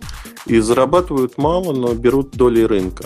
Если говорить про изменение восприятия марки Samsung, ну, вот для меня было необычным то, что меня в течение двух месяцев смешивали с грязью за то, что я такой секой смел усомниться в Omni HD i8910, это смартфон от Samsung. Приятный смартфон, у меня несколько штук куплено для семьи, писать видео, смотреть видео. А перелом в сознании происходит вот сейчас, потому что качественно телефоны стали на другом уровне. И действительно Samsung вырос за последние годы. Я думаю, это процесс постепенный, но Samsung уже превратился в мирового игрока. Это не попрешь против этого. Никак. Я, я Только пусть больше не трогает да. руками Symbian. Я пытаюсь влезть просто в этот, в этот, в этот клиниться в этот разговор с репликой из чата. Ты знаешь, мы тут э, э, с пользователем, э, с некоторыми пользователями тут в нашем чате совершенно целиком согласны, я с ним согласен на 100%. Мне кажется, Samsung очень хорошо подготовилась к войне с Nokia и, кажется, вплоть, вплоть до того, что начала Эльдару Муртазину платить больше, чем Nokia. Э, потому что в последнее время он хвалит явно Samsung больше, чем Nokia. Давай я еще подсыплю я... немножко сахара, что Можно называется. Можно я сразу Давай. порву на себе волосы, не знаю, где рвать, но сейчас начну. Uh-huh. А, больше того, а, на сайте, если зайти, вы увидите наверху, значит, висит такой баннер Nokia большой. Uh-huh. Ниже висит баннер Samsung – Поэтому мы пишем исключительно об этих компаниях. А в понедельник, если вы зайдете, то вы увидите обзор Alcatel 708 и не найдете никаких баннеров. Так вот, э, можно совершенно смело считать, что мне привезли коробку с деньгами домой за этот обзор. Ага. Э, я все понял. Берет натурой, Значит, борзыми щенками. Точно, точно, борзыми, борзыми щенками. Э, меня Samsung просто совершенно убил, в смысле, в хорошем смысле этого слова, тем, что они внезапно, внезапно начали выпускать почти, почти на всех платформах телефоны, то есть у них есть телефоны и на WinMobile, и на своих проприетарных платформах, и на Android, и на чем-то подряд, и все они выглядят одинаково. В смысле, у них поверх запущена какая-то своя оболочка, которая выглядит на всех телефонах одинаково. TouchWiz она... 2. А? Еще TouchWiz раз. 2. TouchWiz 2 это интерфейс TouchWiz 2, он сквозным ага. идет через 11 э, операционных систем, которые есть сегодня у Samsung. О, о, ужас, 11 операционных систем. Все, кто значит, разрабатывали когда-нибудь программы, сейчас начали хвататься за голову. Что такое кроссплатформенное программирование? Так вот, э, этот интерфейс, он на самом-то деле довольно юзабельный. Я попробовал им, им пользоваться, он, в принципе, довольно юзабельный, и, э, ну, давай скажем так, он, он сейчас сильно юзабельнее, чем то, что предлагает из коробки Android и WinMobile. То есть... Какой Android, какой WinMobile? Потому что если мы посмотрим на HTC, HTC в виде оболочек интереснее. Так, нет, конечно же, да, но HTC это своя оболочка. Я имею в виду стоковый Android, стоковый Android и стоковый WinMobile, который предоставляет сами разработчики операционной системы. По WinMobile соглашусь, по Android не соглашусь, потому что изначально продуманные системы достаточно хорошо с ней работать. То есть эстетика Android, она нормально понятна обычному потребителю. Сравнима с TouchWiz полностью. Слушайте, ну, я, видимо, а скажите, необычный, специ... ненормальный. Специалист, угу. скажите мне, у меня есть два вопроса, оба к Ильдару. Ильдар, вопрос номер один. А нельзя ли где-нибудь мне на айфончик поставить такие прекрасные часики, как в андроиде? Просто хочу. Чтобы вот такие часики были. На всех картинках видел. И вопрос номер два сразу же. Скажи, где мне купить такой телефон, который был бы так же прекрасен, как Siemens? А, отвечая на первый имеешь в виду? У меня было два Сименса, я не помню какие, и оба они были прекрасны. Во-первых, минимализмом, во-вторых, полнейшей предсказуемостью. Я предлагаю поддержать э, отечественного буквально производителя, компанию Sony Ericsson, купить что-то из их телефонов, потому что они предсказуемы, они достаточно э, хорошо работают. Э, в Штатах их, правда, нету практически, но, тем не менее, из Европы можно заказать что-нибудь типа C510. Хороший аппарат, только очень дорогой. А так, Слушай, а тебе, тебе, тебе что от телефона нужно, чтобы он звонил и не ломался? Ты меня спрашиваешь? Мне телефон такой, да. который жене надо дать, и который не будет меня каждый раз спрашивать, как посмотреть звонки, которые я упустил. У нее Nokia, вот эта женская А-а-а. с часиками. Это страшное дело. Это телефон не для средних умов. Даже ну, мне надо тренироваться перед тем, как ответить на ее вопрос достойно. Слушай, ты иди на, на eBay и купи там по, поюзанный ME45. Ей его хватит еще на 5 лет. То есть это Siemens. Пойдем Siemens к Siemens обратно. Да. Ну да. да. Вот хочу что-нибудь а... такое же прекрасное, как Siemens. И так, ладно, хватит телефончик, сколько можно. Да, Х... последний раз, последний я у тебя спрошу. Знаете, давай, я тут, давай. Э, обнаружил у, у просто у меня приятель, как выяснилось, возит в Россию э, китайский непонятный мне телефон по названием LM801. Э, телефон совершенно дубовый, то есть он как бы он простой, как, как 3 рубля, он умеет только звонить по большому счету, э, но зато он под водой работает. Это и, очень и, важно. И, простите, но он совершенно спокойно падает, там кидается как угодно, ему вообще ничего не страшно. Я, я в восторге. Это Скажите, а вообще... Правда. Ну, а, окей. Подожди, давай, подожди, давай я, я тебе сразу... Те тесты, которые устраивали мы, они показали, что э, случайно его сломать довольно тяжело. А я, тебя, а я тебя, Вовк, перебью. Я давай, полью масло на компанию Nokia. Моя жена лично уронила этот э, телефон. Догадайтесь, куда. И после этого он работает. В ванную? Хуже. В унитаз? Вот туда. Вот Большинство людей туда роняет. Ого. Спасибо, это очки. Вспоминается анекдот, простите. Эльдар, ты, ты начал говорить, что это неправда. По какой причине? А по причине, я так подозреваю, что это Sony, э, телефон Sony LM801, они производят их. Ага. А, а, мне привозили два телефона, 801 в том числе, и вот мои коллеги не дадут соврать, они тоже восхищались, э, какая защита, прочее. Первый телефон я разбил с первого удара, а 801 у меня прожил до второго удара. Ты просто При этом я кидал... Блин. Ты как не, Илья не, Муромец с печи встал и телефон ломать. При этом я кидал, вот я честно скажу, я кидал свой обычный телефон, который у меня был в другом кармане, ровно с той же силой об ту же поверхность. И э, первый телефон это был Sony Ericsson K800, он у меня выжил после этого и вполне прекрасно работал. А второй телефон у меня был на тот момент Nokia 5820. Она, конечно, сломалась за счет того, что я попал экраном. Но, тем не менее, если смотреть на защиту вот серийных моделей этих, они примерно одинаковые. Тут просто есть защита от воды. Ну, Но знаешь, от мне ударов... защита от воды... Ага мне защита от воды показалась достаточно важной, по крайней мере, для телефона, который используется во всяких экстремальных э, видах спорта. Вообще же я всегда всем рассказываю историю про то, как я катался на айфоне по асфальту, э, и как я его случайно, значит, кинул об стену, и мне пришлось его утопить, когда эта сволочь начала звонить, ну и так далее. То есть вообще все серийные... А?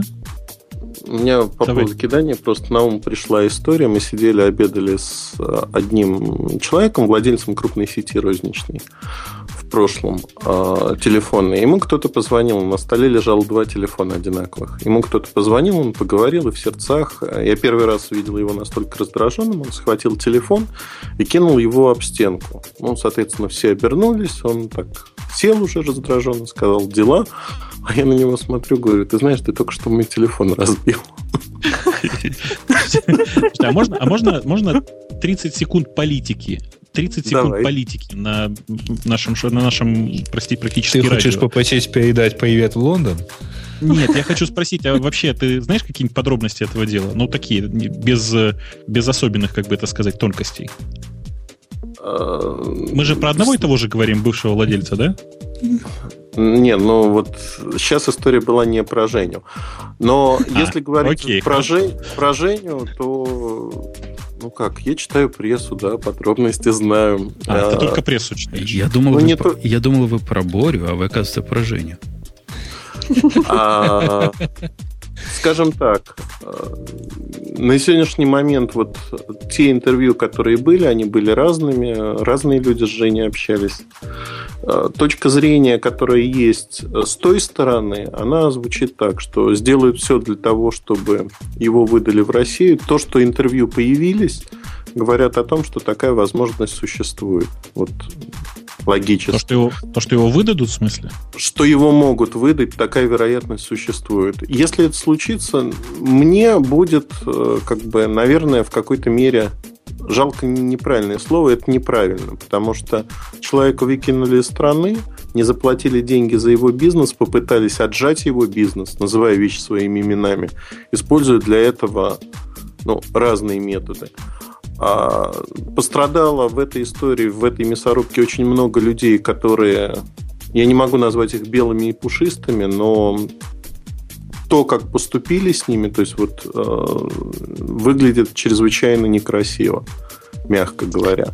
Я понял. Я тебя попытаюсь еще попытать на эту тему в после шоу. Это была Давай. минутка политики да, в эфире Радио Ти. Короче говоря, предложение наше... все-таки вернуться к темам-то. Я, да, я, я, я просто в завершении вашей темы скажу. Будет сидеть вас Женя вместе с вашим Борей рядом с нашим общим Мишей. А, добрый, добрый. Давайте, давайте, знаете, какую тему тронем? Вообще главная тема. На главную тему, пожалуй, сил не хватит. Давайте не главную тему. Не главная тема... Вот она. Я ее пытаюсь открыть. Ага, Ой, может, это главная тема? Какая она не главная? В, в, в кайме политики. У нас есть два выхода.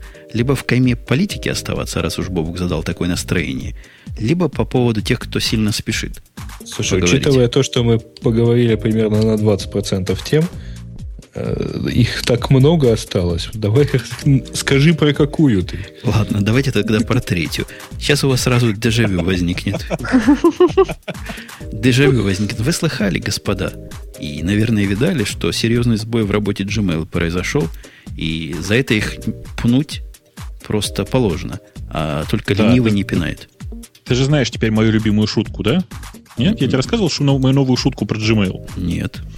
С, 20, с 25 сентября 2009 года произошло официальное событие крупное. Сервис Gmail был переименован в Gfail. Как-то вы вяло смеетесь, я понимаю, шутка уже баян, конечно. Э, действительно, это второй сбой, в, крупный сбой в Gmail за последние полтора месяца. Или месяца даже. Э, когда нас спрашивают, ребята, зачем про сбой Gmail опять, вы, видимо, у вас тоже дежавю. Это другой сбой Gmail он опять произошел, и вот он опять здесь. И в течение нескольких часов, я не знаю сколько, 20 часов 30 минут по московскому времени восстановили, когда он упал, я не помню. Но полдня у меня мелькала перед глазами их красная пугающая надпись о том, что половина Gmail не работает, контакты не работают. Хавайтесь, короче. Mm. Ну, х- насчет хаваться я не знаю. А, а вообще... Это, это на, на Грейвской родине так, и, наверное, и было написано «хавайтесь». Оставайтесь. Не, у меня английский интерфейс. Нет, вообще, вот у нас правильный наш постоянный слушатель Красный Еж в чате очень правильно пишет. Gmail вышел из беты, и теперь он как все. Действительно, ситуация очень смешная. Gmail официально объявили вышедшим из беты, и после этого он начал простаивать, там, по разным оценкам, за последний месяц простой составил до 6 часов суммарно. А, это бешеная совершенно цифра бешеный. Совершеннейший позор. Мы посылаем ему лучи позора. Никак улучшить мы их, к сожалению, не можем. Мои деньги они уже получили. Видимо, потратили не на то. Кроме того, они получили еще невыплаченную рекламу э, нашему шоу. И тоже, видимо, пустили на какие-то левые нужды. Велосипеды а покупают. А, а там было долларов 300, наверное, Долларов да? 400 было, которые долларов они заиграли. 400. Так, короче, чуваки из Gmail, пожалуйста, на 400 долларов купите себе новый маршрутизатор.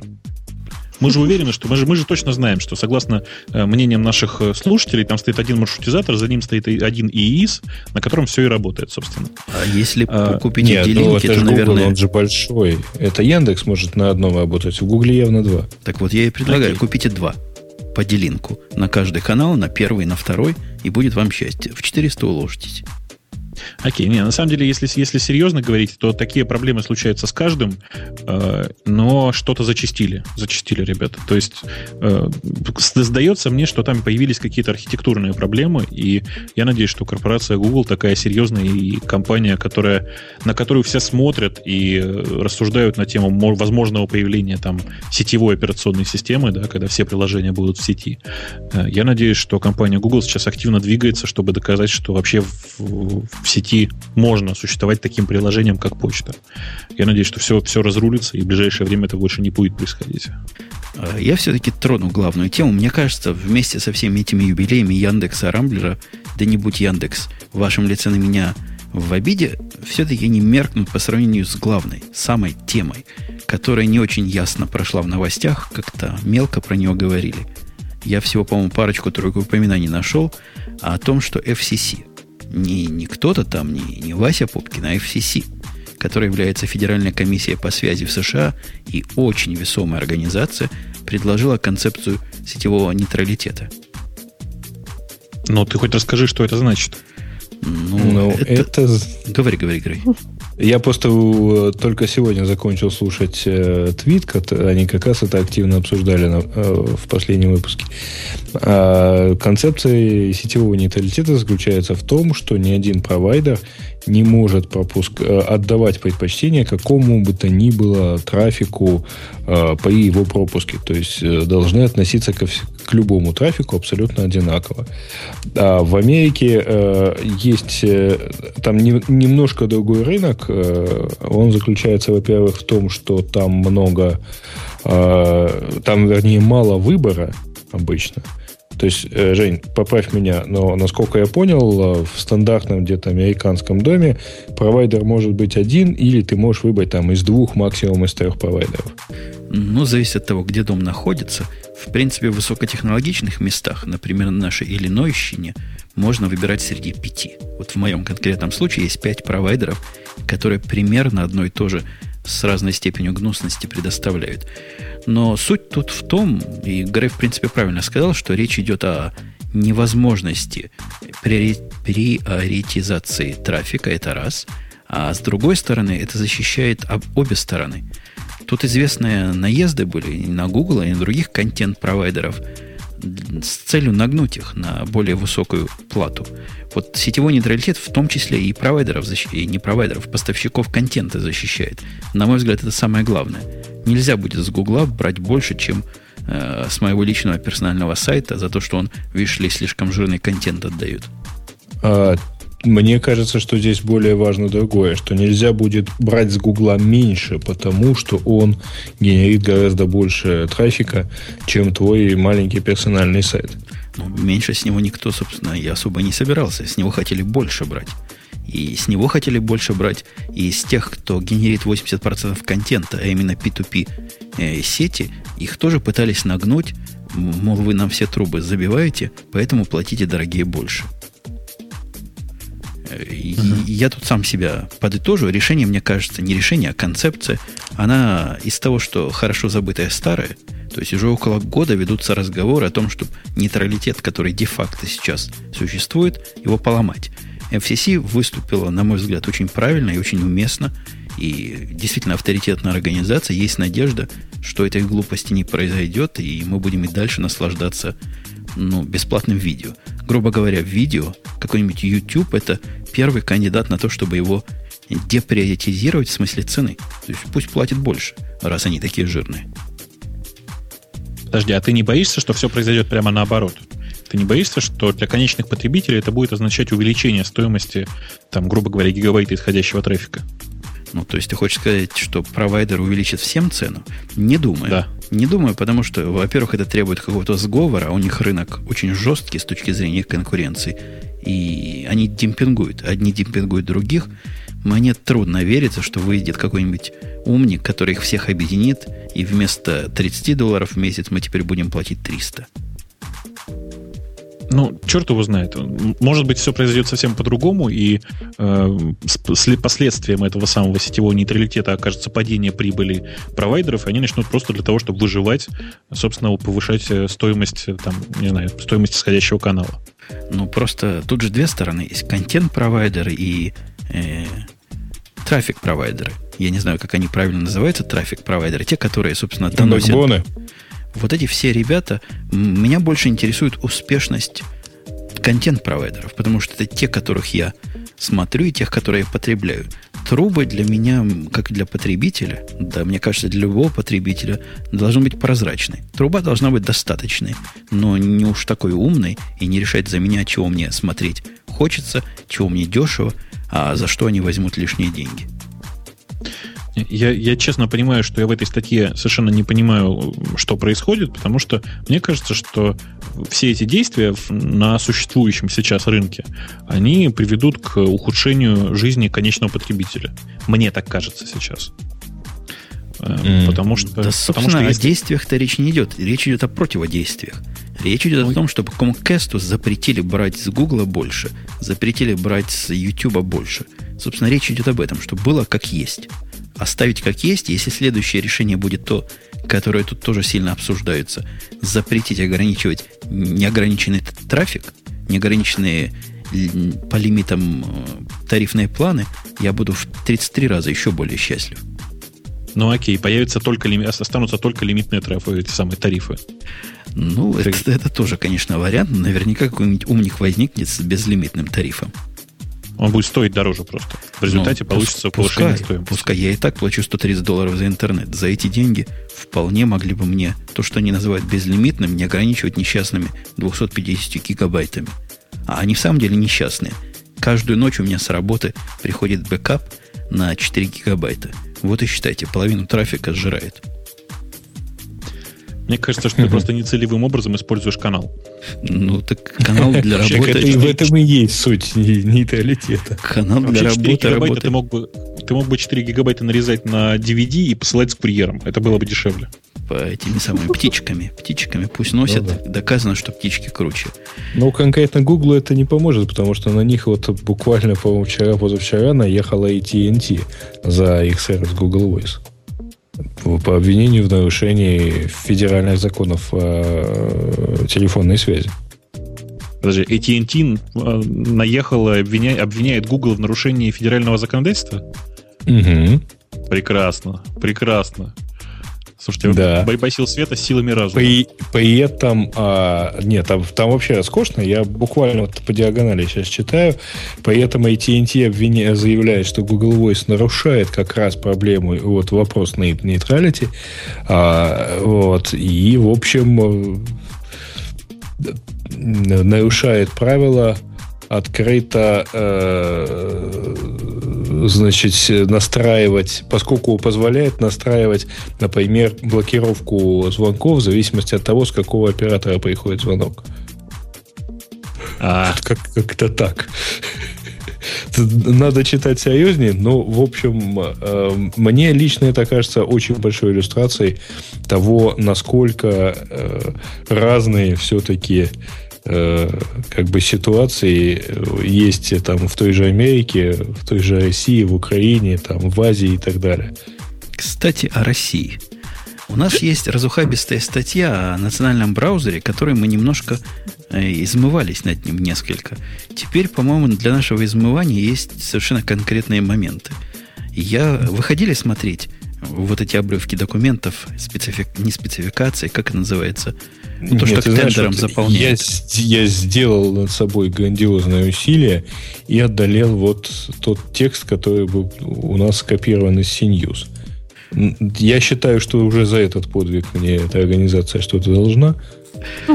Ну, текст, текст действительно любопытный. И я поначалу думал, что в том тексте, который мы нашли, я, по-моему, на Хабре нашел.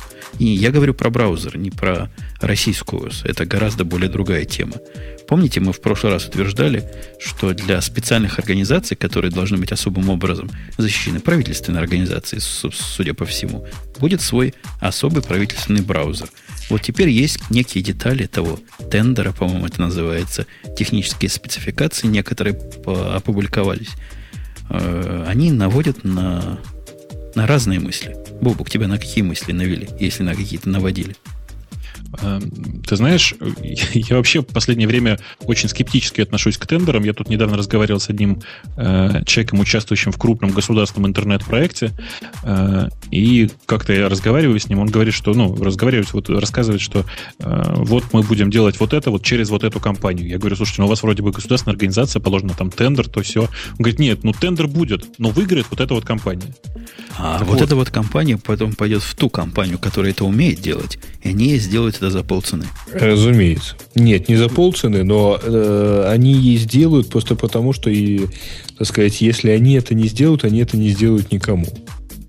Ну да. Я, я, я не очень понял вот это вот измышление, но неважно. Значит, проблема Нет, с... измышление очень простая. У тебя есть предприятие, которому надо производить и продавать продукцию. Вот э, если к тебе не пойдет посредник, выигравший тендер, которому ты эту продукцию продашь, то к тебе не пойдет вообще никто. Потому что посредник пойдет к другому. А продавать тебе, например, эту продукцию некому. Кажется, у нас сегодня слишком много политики в шоу. Ладно, возвращаясь. Значит, история с, э, с идеей национального браузера, она приобретает просто новые краски, читая действительно эту, эту, тендерную документацию. Потому что документация просто прекрасная, и э, согласно ей, по большому счету, действительно делается не браузер, а комплекс, так сказать, для браузинга всего подряд, э, который поможет государству, так сказать, блюсти интересы пользователей еще больше, отсекая на ранних, значит, на ранних стадиях э, всех тех преступников и негодяев, которые вместо того, чтобы пользоваться э, правильными ресурсами типа Кремлин.ру, ходят зачем-то на одноклассники. Не, ну ты, ты какой-то гнусный скептик. На самом деле, если посмотреть в список того, о чем они говорят, речь идет действительно о комплексе. Комплекс, который к браузеру относится, мне кажется, только одним образом. Браузер, мне так видится, заточен на то, чтобы он мог ходить в интернет исключительно через какой надо прокси-сервер. Тут большинство, Ребят. собственно, разговора про прокси-сервер идет. Ильдар? Слушайте, ну, а я вот не понимаю, к чему убивать наше время на обсуждение национальной идеи, как украсть очередные деньги. Все равно понятно, что ничего не будет. Сейчас мы все пообсуждаем, НТЦ Атлас освоит эти деньги благополучно, не покажет продукт, потому что они не умеют создавать продукты, которые работают чего обсуждать? Но есть компания, у которой есть э, история. Да, эта история показывает, что запустить что-то не криво они не умеют. Была бы потребность, сделали бы тендеры, тот же Яндекс поучаствовал и прекрасно все сделал. Вопрос не в этом. Вопрос в том, чтобы освоить деньги государства. Тем более, что Яндекс теперь ха-ха-ха, государственная компания. Но это можете, можете вырезать и, и, и, из ваших показаний. А, а чего Атлас такого плохого сделал? Ничего. Они... Нет, они как ничего, а поставленный на колени рынок э, виноводочной продукции, это вот ЕГАИС, когда а, они это запускали. Же они, что ли? Это Ос. они сделали. Они сделали все настолько хорошо, что у нас многомиллионные убытки у всех компаний, рынок поставленный на колени, и фактически ничего не работало к моменту запуска.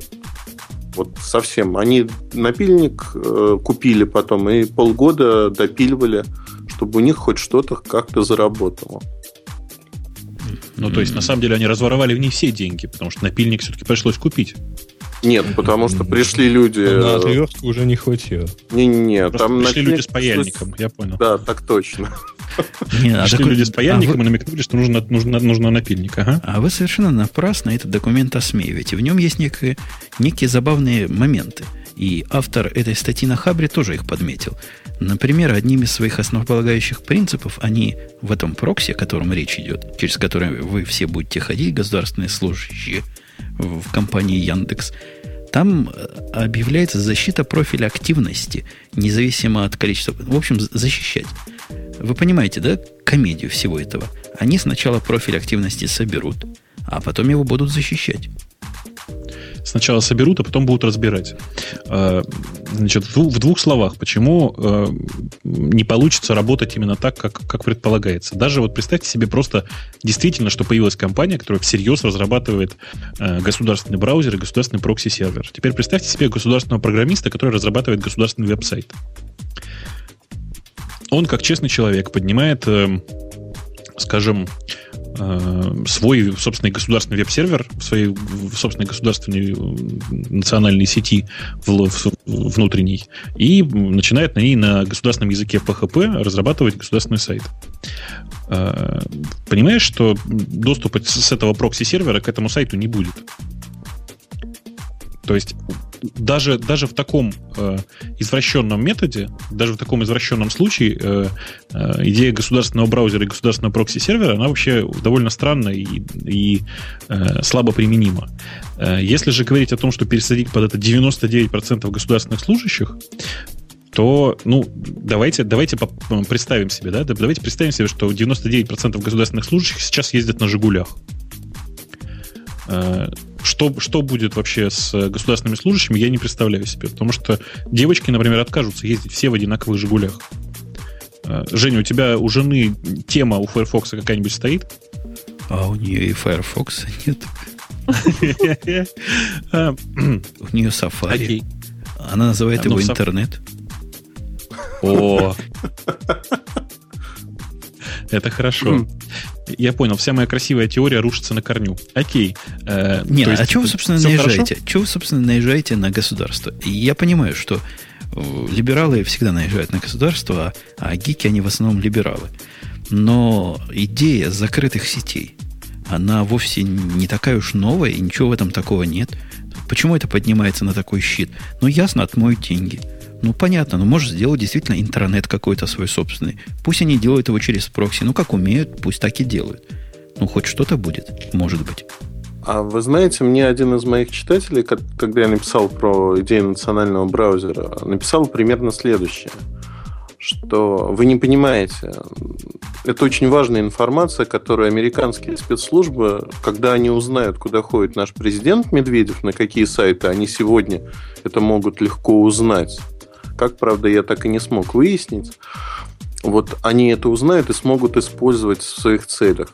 Я представил сразу, у меня в голове нарисовались картины, что Медведев сидит на одноклассниках под ником таким-то еще что-то. Но, ну, бред, ребят, чего обсуждать-то? Подожди, Слушай, пользуясь ну, случаем... вообще знаешь, сколько стоит информация о том, под каким ником сидит Медведев на Одноклассниках? Я бы не отказался от такой информации. Пользуясь случаем, хочу передать, Дима, если тебе нужен американский прокси, приходи договоримся. Никто не узнает, что ты через меня ходишь. Да, на следующей неделе какая-нибудь э, серьезное сетевое издание, какое-нибудь, например, Веб-планета, напишет о том, что, да, по непроверенным данным Дмитрий Медведев входит в интернет через американский прокси. Я понимаю, да. Чикагский. Давайте все Не-не-не. Через нашего засланного специального человека. Давайте луч, луч, ненав... луч нашей ненависти немножко сместим в сторону нашей второй любимой компании, Microsoft, который, вот это как раз я по поводу поспешить. Чего у них происходит? Они на перегонке друг с другом бегают, а мы с вами все страдаем. Apple выпустила недоделанную систему. Ну, Microsoft по жизни выпускает системы, которые недоделаны до самого конца. А, а теперь речь идет о каком-то двухпланшетном, э, не таблет PC, а буклет PC. Они когда за ум возьмутся? Когда возьмут голову и, и вынут его из того места, куда засунули? А что тебе не нравится? А что, да. Да, мне не нравится все. Э, что за дикая идея делать компьютер, похожий на книжку? О, так оно классно. Идея. Конечно, Смотри. все девочки тащатся, прости. Да, угу. понимаешь, эм, как бы если взять, сделать 13-дюймовый, вот эту таблетку, да, ну ее как бы не очень удобно, а это вот каждая по 7 дюймов, и, и вот э, раскладываешь, и кажется, что она большая, да, то есть а, а сложил, и удобно носить. Но это действительно классно. Единственное, что меня смущает... Подожди, но не, если сложил, уже не кажется же, что она большая? Не как кажется. Быть? Но сложил, так а, сложил, и носить можно удобно. И кажется, что книжечка просто какая-то, и никто там в темном переулке не заберет. А если с такой большой фиговиной 13 там, или 10 даже дюймовой ходить, как-то уже и заберут. А тут и переплетик такой, как будто бы книжечка. Единственное, что меня смущает, это вот этот стилус. Я не могу понять, можно ли как-то виртуальную клавиатуру там... Сказано, можно пальцем так писать пальцем, а клавиатуру набирать, потому что они все, вот э, если посмотреть видео, я дала ссылку на статью в чат, если посмотреть видео, они даже адрес в адресную строку записывают э, стилусом, ручкой. А можно ли как-то этими символами, а то почерки-то, собственно... Нельзя, ну, недостойны. Да. Там есть виртуальная клавиатура, все в порядке. Есть? Предполагается, что это, э, собственно, это, это, эта замечательная система будет работать на базе Windows Mobile или Windows, э, там, Windows 7, неважно. У той и другой есть виртуальная клавиатура, никакой проблемы нет. Э, то, что девочкам всем нравится именно эта идея, что экран должен быть с двух сторон, как в книжке, я уже убедился на собственном опыте. Я уже не от одной девочки слышал, что я бы с удовольствием пользовалась этими самыми электронными книгами, если бы у нее экран был с двух сторон. То есть я уже предлагал да, многим купить, купить, да, купить две электронных книжки, но как-то нужно еще придумать систему, чтобы страницы синхронно листались. Проводками на поэме будут листаться. Но, серьезно говоря, такой какой-то... С одной стороны, это вроде бы прототип, с другой стороны, они говорят, уже почти готово. Меня терзают смутные сомнения, выйдет ли это почти готово в что-то реальное. Это раз. А во-вторых, меня терзают совершенно четкая уверенность, что судьба всего устройства будет примерно такая же плачевная, как у Tablet PC. А почему плачевная? Ну, ты много ну. вокруг себя Tablet PC видишь. Целевой рынок, два. который... Два. Один у меня поломанный валяется, а второй у тебя, небось, поломанный. Не, я сам, сам никогда бы не купил, он в офисе валяется у нас, на всякий случай. Я его купил, потому что его подавали, продавали по такой цене, что просто смешно было не купить. А как раз в тот момент не было компьютера для того, чтобы ходить по интернету. Какое-то время даже работал. Хотя, конечно, устройство прямо, прямо скажем, неполноценное. Ну, и вот Tablet PC были нацелены на рынок врачей – я один раз видел врача с этой штукой ходил и все время звал медсестру, видимо, гиковскую, чтобы она ему объяснила, куда там тыкать.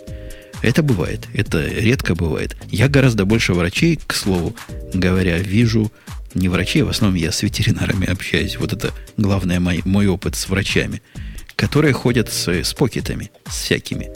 Э, с айфонами не ходят, а вот с покетами ходят. И все на покетах у себя там держат. Покеты рулят. А Tablet PC скорее мертвы, чем живы. Вот это устройство... Чем, чем мы...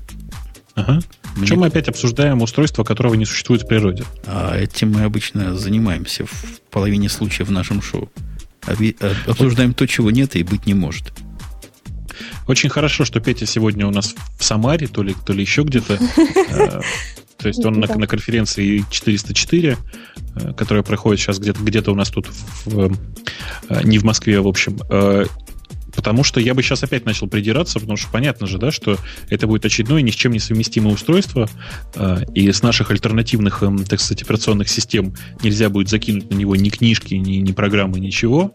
Э, и совершенно непонятно, как, э, как, как с этим жить. То есть э, ты воспринимаешь это как самостоятельный компьютер? Потому что для меня это вполне себе такая приставка к чему-то. То есть такая вещь, которую можно использовать как, не знаю, как записную книжку. Как, я, я вот как, как раз в эту сторону до сих пор плачу слезами. Вы просто не видите, а я весь залитый сижу. Что идея смарт-дисплеев умерла практически целиком и полностью. Мне кажется, что сегодняшний уровень технологий, когда в смарт-дисплей вставить какой-нибудь WiMAX или 3G и всякие прочие Wi-Fi, это дело плевое, было бы отлично. То есть, ты понимаешь, тонкий дисплей, который носишь с собой, и независимый от операционной системы, на нем бежит какой-нибудь тонкий, совершенно тонкий клиент, VNC какой-нибудь клиент или еще чего-то в эту, в эту сторону, и имеешь в себе все счастье. Ну и, конечно, рукописный ввод прикрутить, но это как положено. Слушай, а рукописный ввод, вот скажите мне кто-нибудь, неужели действительно рукописный ввод может оказаться популярным? У меня создается впечатление, что большая часть людей вокруг меня совершенно, ну, если и пишут от руки, то пишут очень плохо. То есть люди закончили институт и с тех пор перестали писать от руки. В принципе, да. Это, это правда. Особенно проблематично будет, э, помимо того, что это рукописный ввод, так э, русский вряд ли будет вообще работать. Э, я так считаю, потому что даже, ну, Mac совсем как-то русский не распознает. Ну, тут есть парочку программ для рукописного ввода. И действительно, ведь те люди, которые будут вот этим вот пользоваться, а, либо гики захотят попробовать, что это такое, они писать совсем не умеют. Либо девочки, которые просто не хотят писать много. Они, Хотя, не, если... они умели, не умели никогда.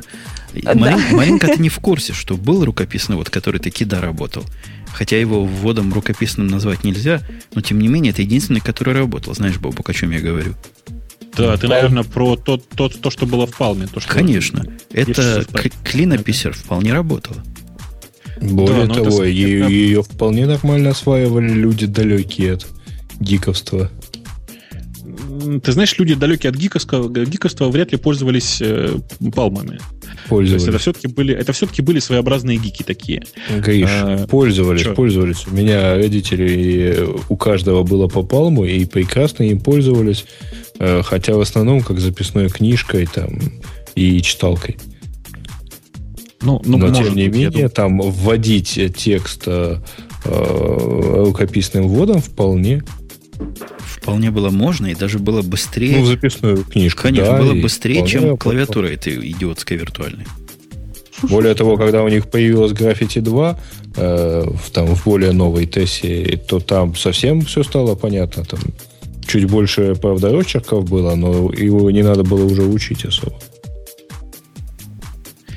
Ой, ну, может быть, может быть. На самом деле, я на устройство от Microsoft с э, подобной вот функциональностью двумя экранами смотрю довольно странно. Мне кажется, что если это опять будет как, как с Zoom, то есть ни с чем не совместимо, то устройство само по себе не полетит, потому что э, изначально его аудитория это девочки, девочки и девочки-гики.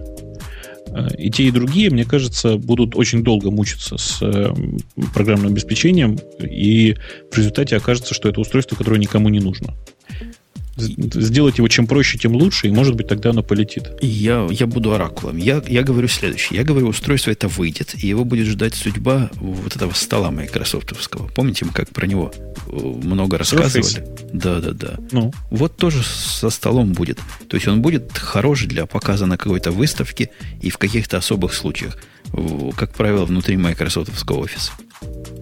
Подожди, но его пока еще никуда не выпустили. Как не выпустили? Он уже продавался где-то. Уже есть живые люди, у которых он где-то стоит. И даже кто-то по нему тыкал Ты пальцами в каком-то ресторане. Surface, Ты да. про Surface. А, ну, конечно, да. И хватит Microsoft пинать. Напинали. Сегодня некому ответить. Как-то мы все одинаково про него сегодня говорим. Давайте последнюю тему и перейдем к темам наших пользователей. Давайте. Про то, что Oracle э, будет вынуждена продать MySQL. Да, это не тема, это, это грусть. А о том, что 69% Рунета, какое Бобок число заметил? Да, очень даже показательное. Они используют торренты. 69%. Меня интересуют два вопроса. Почему всего 69% и как они так посчитали, что такой, маленькое, такой маленький процентик... Это, это одноклассники просто еще не в курсе, как торренты использовать. Нет, это просто ВКонтакте торренты не нужны, там и так э, всякого видео более чем. И аудио, и видео, и все что угодно. Мы, кстати, приложили тоже свою руку в увеличении этого процента. Последний выпуск радио Ти был с настоящим честным торрентом. Догадайтесь, вот вы как специалисты по статистике, в процентах, сколько процентов наших слушателей скачали подкаст при помощи торрента? Интересно. Ну, 7 максимум. Какой ты оптимист, Бобук, ну ты. Я думаю, 0,7. Где-то в районе 1% должно быть. Четверо. Четверо. 135 человек скачали. 135 человек. Господи. И, по-моему, ну, так ты даже... проценты говорила, так нечестно. Сколько ну, же процентов? Ну, допустим, если мы прикидываем аудиторию в 30 тысяч, так пессимистически, то 130, то такого процента не бывает. Кто-нибудь может посчитать, сколько это? Ну, я думаю, что количество тут торрентоводов в этой ситуации исчисляется в промилле. Ну, короче, маленький процент, где-то там, за десятичной точкой, мне так видится. Если умеете считать от 30 тысяч 130, скажите, сколько это было. мне кажется, процент... Нет, подождите, так это вообще э, результаты опроса, проведенного исследовательским центром портала Superjob за два дня. Вообще портал знаменит тем, что он пользуется, он проводит всякие там разные вопросы, э, опросы, из чего делает какие-нибудь глобальные выводы про вообще всю Россию, про вообще весь э, интернет. Нам тут подсказали 0,4%. Мне кажется, эта цифра близка. Да. Ну, что-то может быть, но в действительности мне это все всегда напоминает. А, был а, где-то там года 4-5 назад а, такой, такая штука называлась «Украинский национальный антивирус». Вот. У них был свой сайт. И вот они у себя на сайте как-то устроили опрос. По результатам опроса выяснилось, что 80% внимания опроса на интернет-сайте, 80% принявших участие в опросе не пользуются интернетом. Э, там эту байку слышали, а тут неправильно говорят, что я, мол, считать не умею. Я считал не тех, кто скачал у меня, ну, за кого вы меня держите. Я считал тех, кто скачал торрент файл. Ну, так, конечно. так что все посчитано как, как положено. Ну что, перейдем к нашим любимым пользовательским темам, если у нас есть такие. Слушай, ну, слушай, а скажи, мы, мы, мы бы совершенно как-то проскочили мимо. Зарелизился же Moblin 2.0. И появился очень интересный анонс, который можно сейчас... Да? Моблин, не Моблин? Моблин, Моблин зарелизился. Обождите, Моблин это что-то явно с Linux связано. Это, это, это такой, такой Linux дистрибутив, да. Это да, не, не Ubuntu. Нет. Это такой линуксовый дистрибутив для нетбуков. Такой красивый. Очень симпатичный, правда? Да, к сожалению, да, да, увидеть не удалось. Оказалось, ну, что мой нетбук слишком нетбук. Он слишком... Нет, я бы сказал. А виртуальную машину можно Моблина засунуть, поглядеть на красоту эту нечеловеческую? Да не, можно, в принципе, на обычную, э, на обычную машину водрузить. Да не, спасибо, я пешком постою. Ну так, чего говоришь, как оно? Ну, кроме того, что зарелизился Moblin 2.0, которого, в принципе, давно ждали, который мы как-то успели даже немножко пообсудить, э, у них, собственно говоря, глобальные изменения в, э, просто в интерфейсе произошло. Можно посмотреть и скачать. Это словами описать очень тяжело. Ну, если очень вкратце, то Moblin сейчас это платформа, которая теперь уже умеет запускать не только браузер, условно говоря. Mm-hmm. То есть она подходит не только для того, чтобы запускать тупо браузер. Кроме всего прочего, у них появилось средство для удобной установки дополнительного софта. Э, и вообще это такая теперь среда, которую я всем, честно, рекомендую ставить на нетбуки, на нормальные нетбуки игры. На нормальные нетбуки. Ну ладно, а, ладно. Asus и PC явно ненормальные в данном случае. Не, он, это у тебя просто старый EPC, правда? Ну, 701, да да, старый EPC. Ну, что поделать. Прогресс не остановить. А, кроме всего прочего, обещают нормальную работу с Bluetooth теперь, то есть э, не, как бы не, не как раньше. Она раньше была тоже неплохая, но странно настраиваемая. Сейчас ее настраивать не надо, она просто работает. А, самое интересное, что вместе с анонсом 2.0 они, как настоящие линуксоиды, объявили еще и бету э, платформы Moblin 2.1, и отдельно совершенно был отдельный эвент, когда Moblin совместно с Intel объявили о том, что э, у них будет отдельная версия Moblin, которая работает в телефонах. То есть это еще один линуксовый игрок на рынке. Они пытаются как-то вот Intel тоже сюда пролезть. Э, не знаю, что у них там получится, но вот э, сам по себе, я говорю, прогресс не остановить. Ребята в Моблине очень большие молодцы. Они сейчас э, весь Linux на нетбуках очень сильно толкают вперед. Хороший И правильно делают. Linux хорошего побольше и пожирнее, а тем более, если он будет по-человечески выглядеть, как вы тут все рассказываете. Он очень красивый, он очень красивый. Я бы вот лучше Макаси, честно. Да ты что? Да. Сейчас снесу. Побегу, снесу вот этот поганый снова леопард, поставлю гоблина, моблина. Подожди, я, я не уверен, что он заработает на твоей машине. Попробуй, если у тебя есть где-то нетбук хоть какой-то. У тебя слишком бук. Нет, Нет ставили, это... мы ставили на, на, на Dell, ну, на обычный ноутбук, оно встало, ну, красивенько было. Там есть, есть одно ограничение, там все собрано для процессоров Atom. Если у тебя атомный процессор, оно будет прекрасно работать.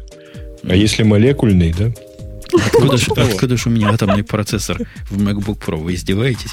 Кстати, а, выйдут... не, на MacBook Pro работать не будет. Вы, выйдут вскоре всякие новые э, Apple, о которых мы сегодня не говорили, не поговорим, но готовьтесь. Если вы ждете чего от Apple купить, Говорят, MacBook, MacBook Pro и iMac вот-вот выйдет такой новый, что просто все закачаетесь.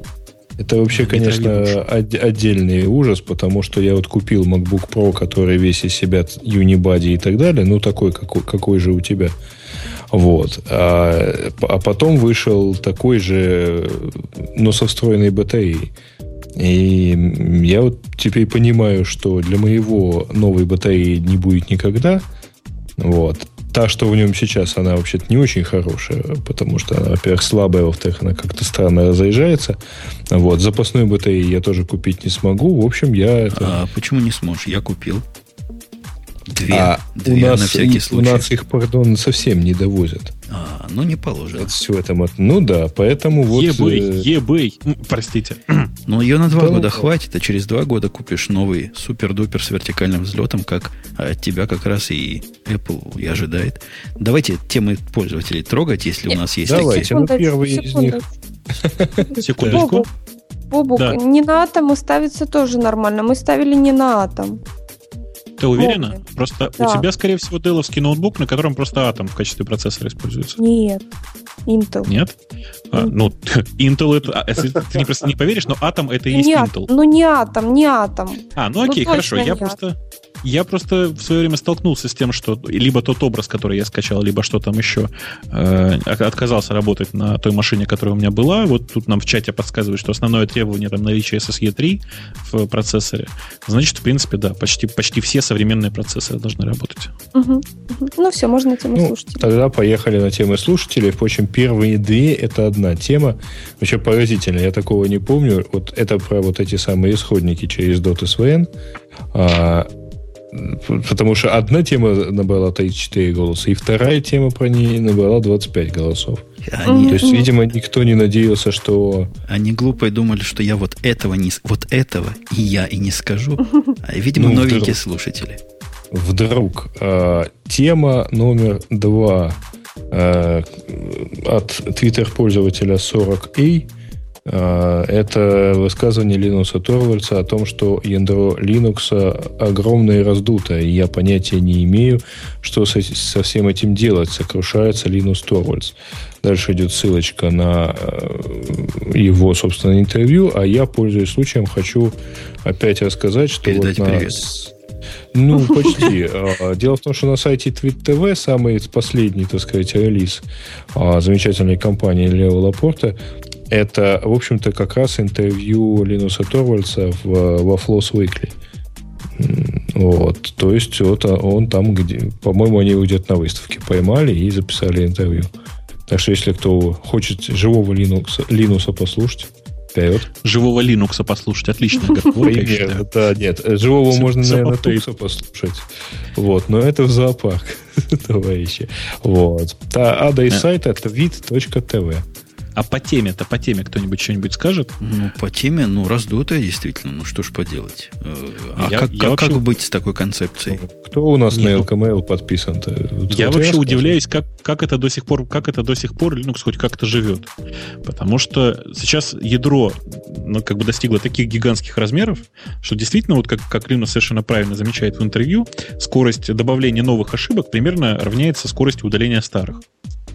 И большая часть этого самого долбанного ядра Linux сейчас — это драйвера. Мне кажется, что Linux давным-давно пора уже принять Соломоново решение, уже все и торжественно объявить, что теперь драйвера живут отдельным проектом, а ядро — это ядро. Ну, потому что, ну, реально просто невозможно больше монтейнить такой здоровенный кусок кода. Меня вообще удивляет, как они его монтейнят. Я думаю, вот как он рассказывал на какой-то конференции, как он своим лейтенантам верит – это страшная система. То есть, ты, Бобок, представь, если ты верил своим лейтенантам беспрекословно, что бы они на, на лейтенантили? Да это неправда, он, там, там все гораздо, ну, как бы, гораздо серьезнее. То есть, во-первых, э, Linux до сих пор э, звонит персонально почти всем ответственным за каждую подсистему и каждую ветку, и они периодически созваниваются и говорят по телефону. Это вообще само по себе очень удивительно, потому что большая часть э, людей в сети привыкли, что разработчики общаются там почтой, не знаю, чатами, еще чем-то. А тут голосом, представляешь, да? Linux человек старой школы в этом смысле. Это, во-первых, а во-вторых, периодически, периодически я вижу, как э, там, не знаю, Linux вонзается в кусок кода Мортона, Эндрю Мортона, и, и что-то там правит. То есть, на самом деле, никакого стопроцентного доверия нет. Linux периодически все равно смотрит в чужой код. То есть все, все нормально, все хорошо. Linux э, в этом смысле очень большой молодец. Он умудрился организовать команду вокруг себя так, чтобы команда работала и без его, без его активного участия. И не обижалась на его иногда активное участие, да? Но, тем не менее, раздутое ядро там не только количество багов, которые они добавляют каждый раз, что действительно проблема сложная и непонятно как решаемая, но и в том числе падение производительности даже без всякой связи с багами. Там была где-то статистика, что чуть ли не каждый новый релиз серьезный привносит 2% падения производительности. Ну, это, это такая, это немножко ложная статистика. Значит, история такая. У нас периодически э, действительно ухудшается работа э, производительность ядра Linux. Потом в какой-то момент предпринимается резкое усилие, и совершается резкий скачок вперед процентов на 30, например, да, как это зачастую бывает. Э, здесь речь идет только о производительности ядра, а не о общей производительности системы, как вы понимаете. Потом, естественно, как бы, ну, начинается там активный bugfixing, еще что-нибудь, производительность падает, падает, падает, падает, предпринимается еще один рывок. И если смотреть на динамику в целом, то производительность ядра постоянно растет. Если же смотреть на каждые отдельные фрагменты, то, конечно, кажется, что оно падает от, от релиза к релизу. Ну, а я думаю, препод сейчас сидит себя, вот этот Тененбаум, по-моему, да, и ага. почесывает живот и говорит, а я говорил, а я предупреждал. И где ж ты, дятел, был раньше? Говорит он сам себе.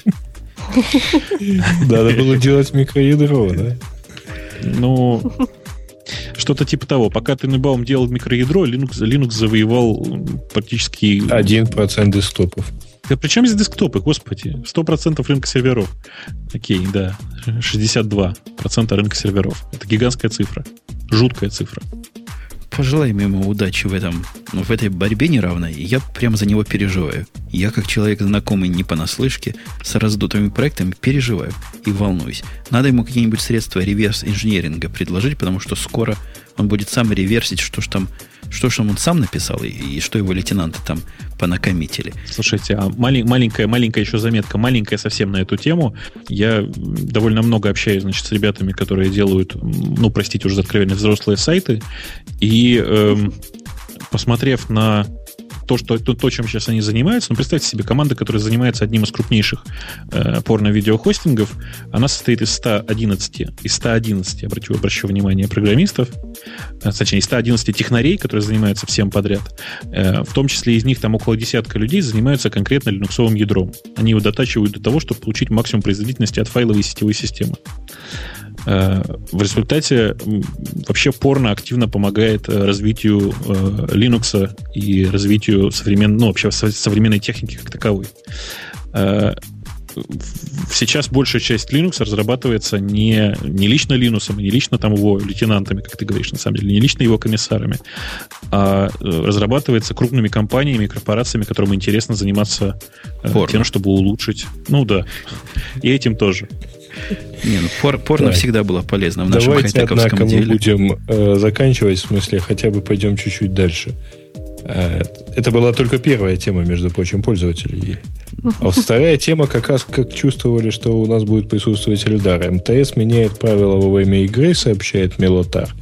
Владельцев айфона больше не будет безлимитного интернета.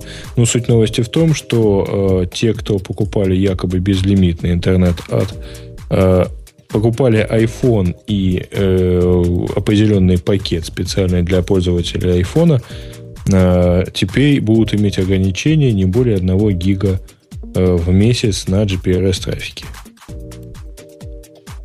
Но Эльдар?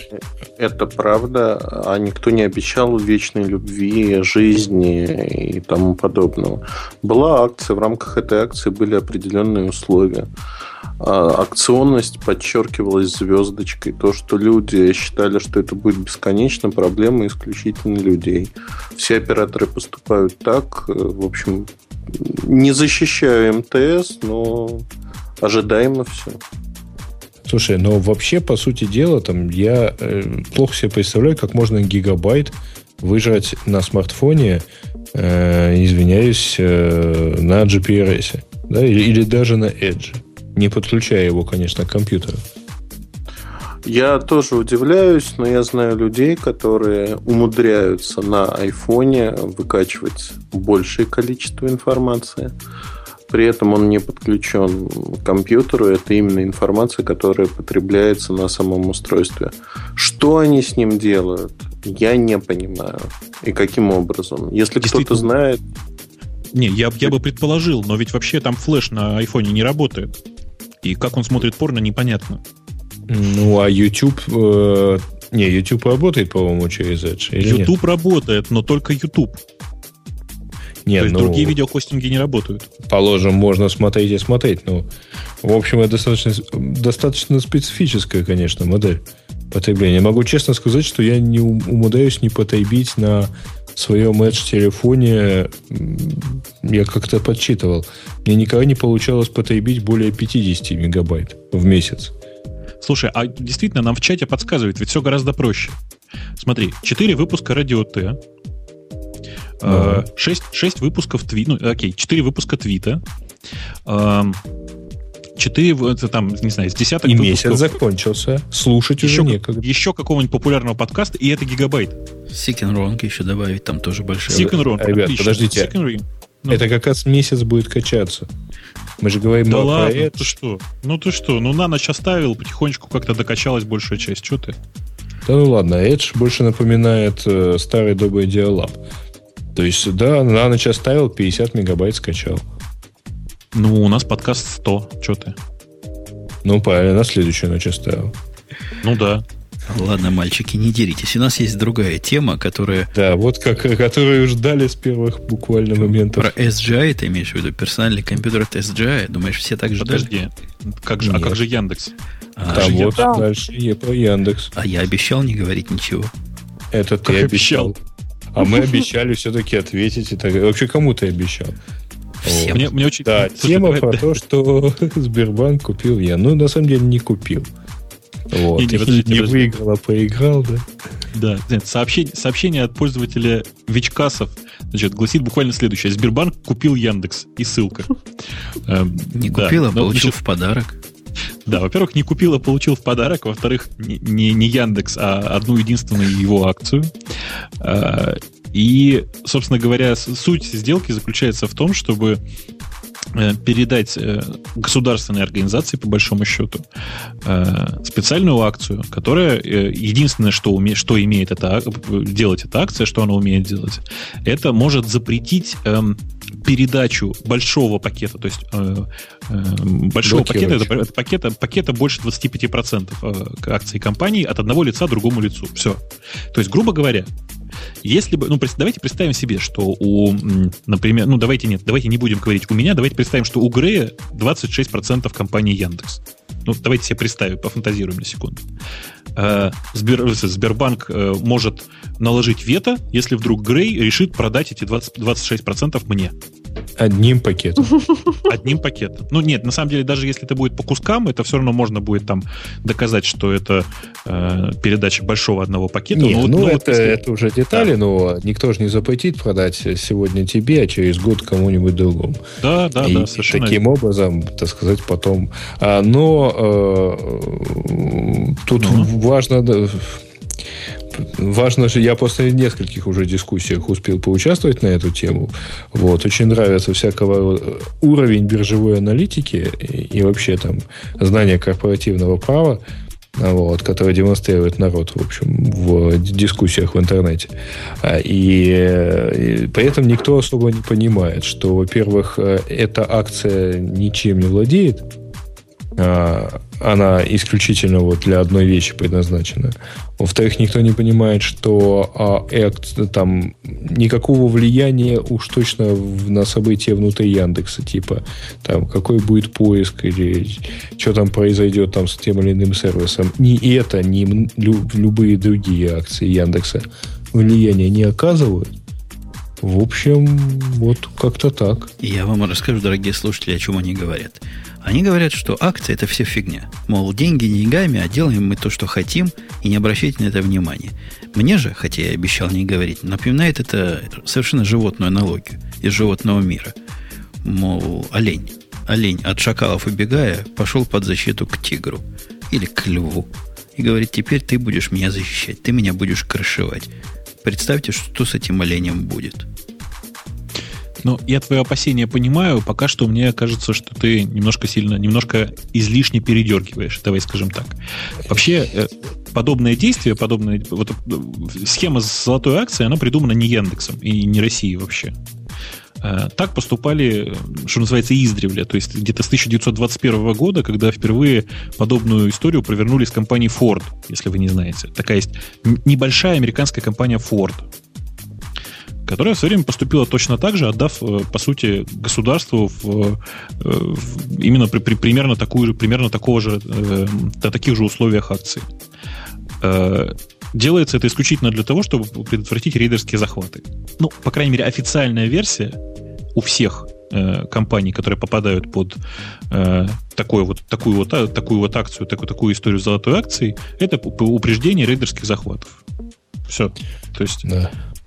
Мы не а первые, а мы не последние, я надеюсь. А что касается внимания со стороны государства, про которое как-то очень сильно все боятся, что вот, мол, все, теперь государство начнет рулить, очень хочется наивных людей спросить, а, ребята, вы правда думаете, что вот только этой акции государству не хватало, чтобы как-то рулить там, где оно хотело рулить? И вы в самом деле думаете, что то те, кем государство не рулит, еще в Чечении сидят? Не будьте такими наивными. Краснокаменске. О, У нас политический выпуск сегодня. В Лондоне. В Лондоне. Там они, но там они не сидят. А, Давайте про, про, про суперкомпьютер. Там же клево. Вы читали? Это гораздо ну, более клевая тема, чем ваш Яндекс. Тема про трехмерный веб. Да, это Ладно. ерунда. А вот 80 ну, ядер хорошо. Под стол. По всей видимости, правильно читать про э, его ник Борон, извинит. Это ерунда. Пошли дальше. Эл Вейдер сообщает о том, что SGI выпустила персональные... Я правильно помню, что это Silicon Graphics? Да, да, да. Это те, которых мы закапывали уже не раз. Да. Значит, выпустила персональный суперкомпьютер до 80 ядер и до 1 терабайта оперативной памяти под столом людей. Почему под столом? Ну, на стол. Ты видела коробку эту? Там на картинке коробка такая, что стол провалится. А это, пол, это, значит, короче, выдержит, да? Это, это домашний блейд. Вы обратили внимание, да? Да-да, домашний блейд. Сколько тут? 8 в нем, да? Стойка на 8? На 8, да. На, нет, на 10, подожди. На 10. На 10. То есть не под каждым столом еще и влезть. На 10, да, на 10 лезвий, собственно, такая, такая микростоечка, свои совершенно такая блейд подобная. Вот. Меня вообще очень радует, потому что SGI, ну, в очередной раз попыталась продвинуться на том же рынке, на котором они в свое время и выехали. Сверхвысокопроизводительные домашние станции. По большому счету подожди, так. Подожди. Домашних у них не было, у них были рабочие ну, графические станции. Окей, хорошо. Рабочие станции. Тебе так больше нравится?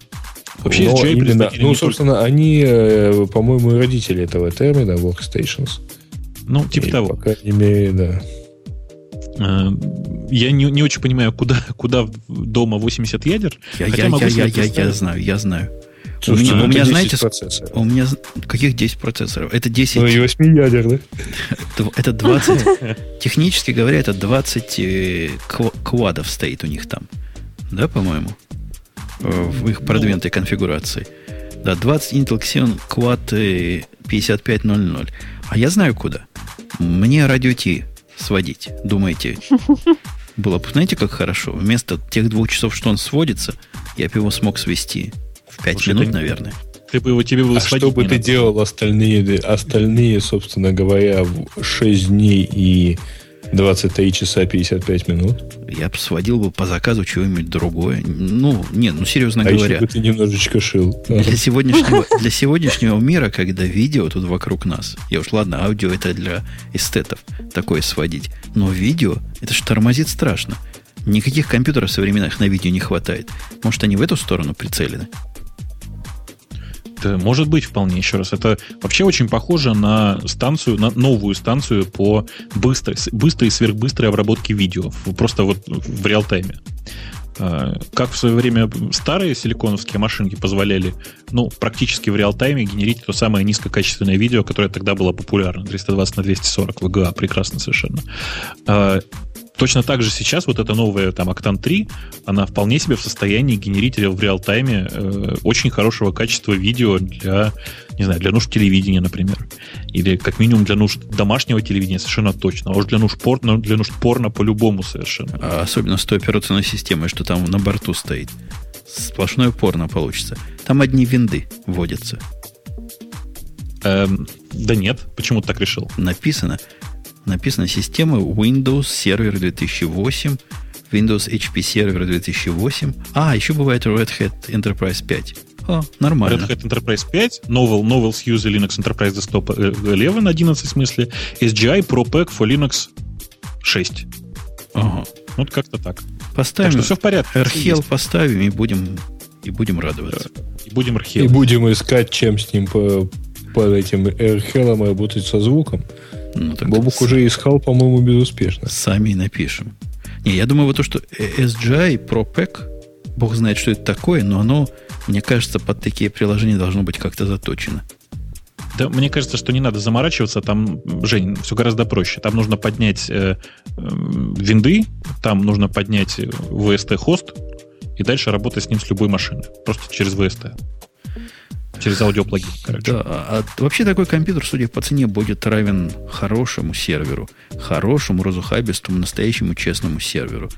И зачем кто такой будет? А как она гудеть будет, я себе представляю. Сомнительный компьютер для домашнего использования, разве что если у вас дом большой и есть подвал, куда это дело можно засунуть, чтобы оно не мешало жизни. Но с другой стороны, давай вот с другой стороны подойдем. Дорогая компания SGI, если вы нас сейчас слышите, ну обязательно приходите. Что за вопрос?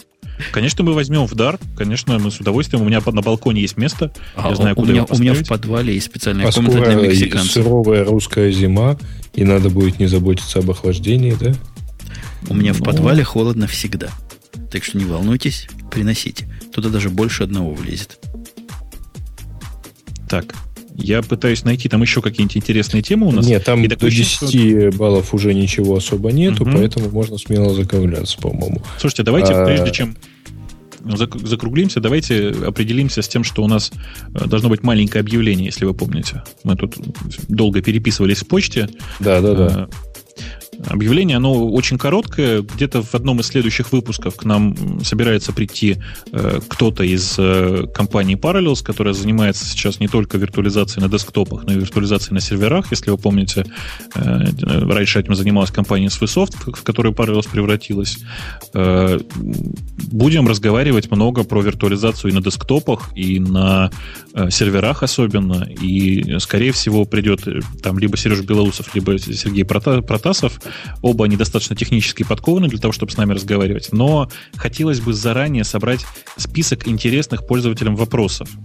Если у вас есть какие-то персональные вопросы к, э, там, к людям, которые занимаются сейчас разработкой, ну, пожалуй, одной из самых перспективных направлений серверной виртуализации и точно довольно популярный, э, популярным направлением клиентской десктопной виртуализации под Mac, э, пишите. Я думаю, мы заведем у нас в, на сайте Радио Т отдельную тему для сбора Э, вопросов, что ли, э, и вообще интересных каких-то мыслей, о чем можно поговорить с этими людьми.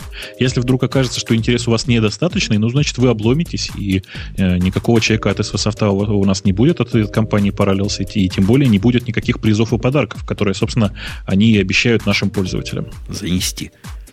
Занести. Точно. Но вообще, я думаю, зная историю принятия решения у нас, если вам не захочется, вы все равно это услышите. Скорее всего, все будет именно так. Ну что, на этом можно оптимистической нотой подводить завершение нашего шоу. Я хочу поблагодарить гостя. Эльдар, спасибо, что забежал на наш огонек и разбавил наши скучные темы правильными э, кофейники, чайники, в общем, тарелочками. Э, Маринка, Маринка тоже тебе спасибо. Ну, как, как тебе спасибо говорить, когда ты часть наш, нас всех? Не могу же я спасибо сам себе говорить. Бобук был тут же, был тут же Грей, которые доброго слова не дождутся, мы их пинали. Но слушатели должны заметить, пинали аккуратно и даже местами любя нежно, нежно, я бы сказал. Я на всякий случай всем напоминаю, что вы слушали еженедельное шоу Радио Т, находящееся всегда по сайту radio-t.com, э, голос, который вы слышите всегда в начале и немножко в конце, это Умпутун из Чикаго. Э, Не, который, ну и немножко вся идея. И множко в середине, конечно, да. Это человек, который является э, практически главным человеком в этом шоу и совершенно очевидно самым, самым что ни на есть хостом. Э, всем пока, услышимся на следующей неделе. Я всех целую, всех обнимаю. В общем, очень жду следующей недели. Все, всем Пока. чмоки в этом Пока. чате. Счастливо. Пока-пока.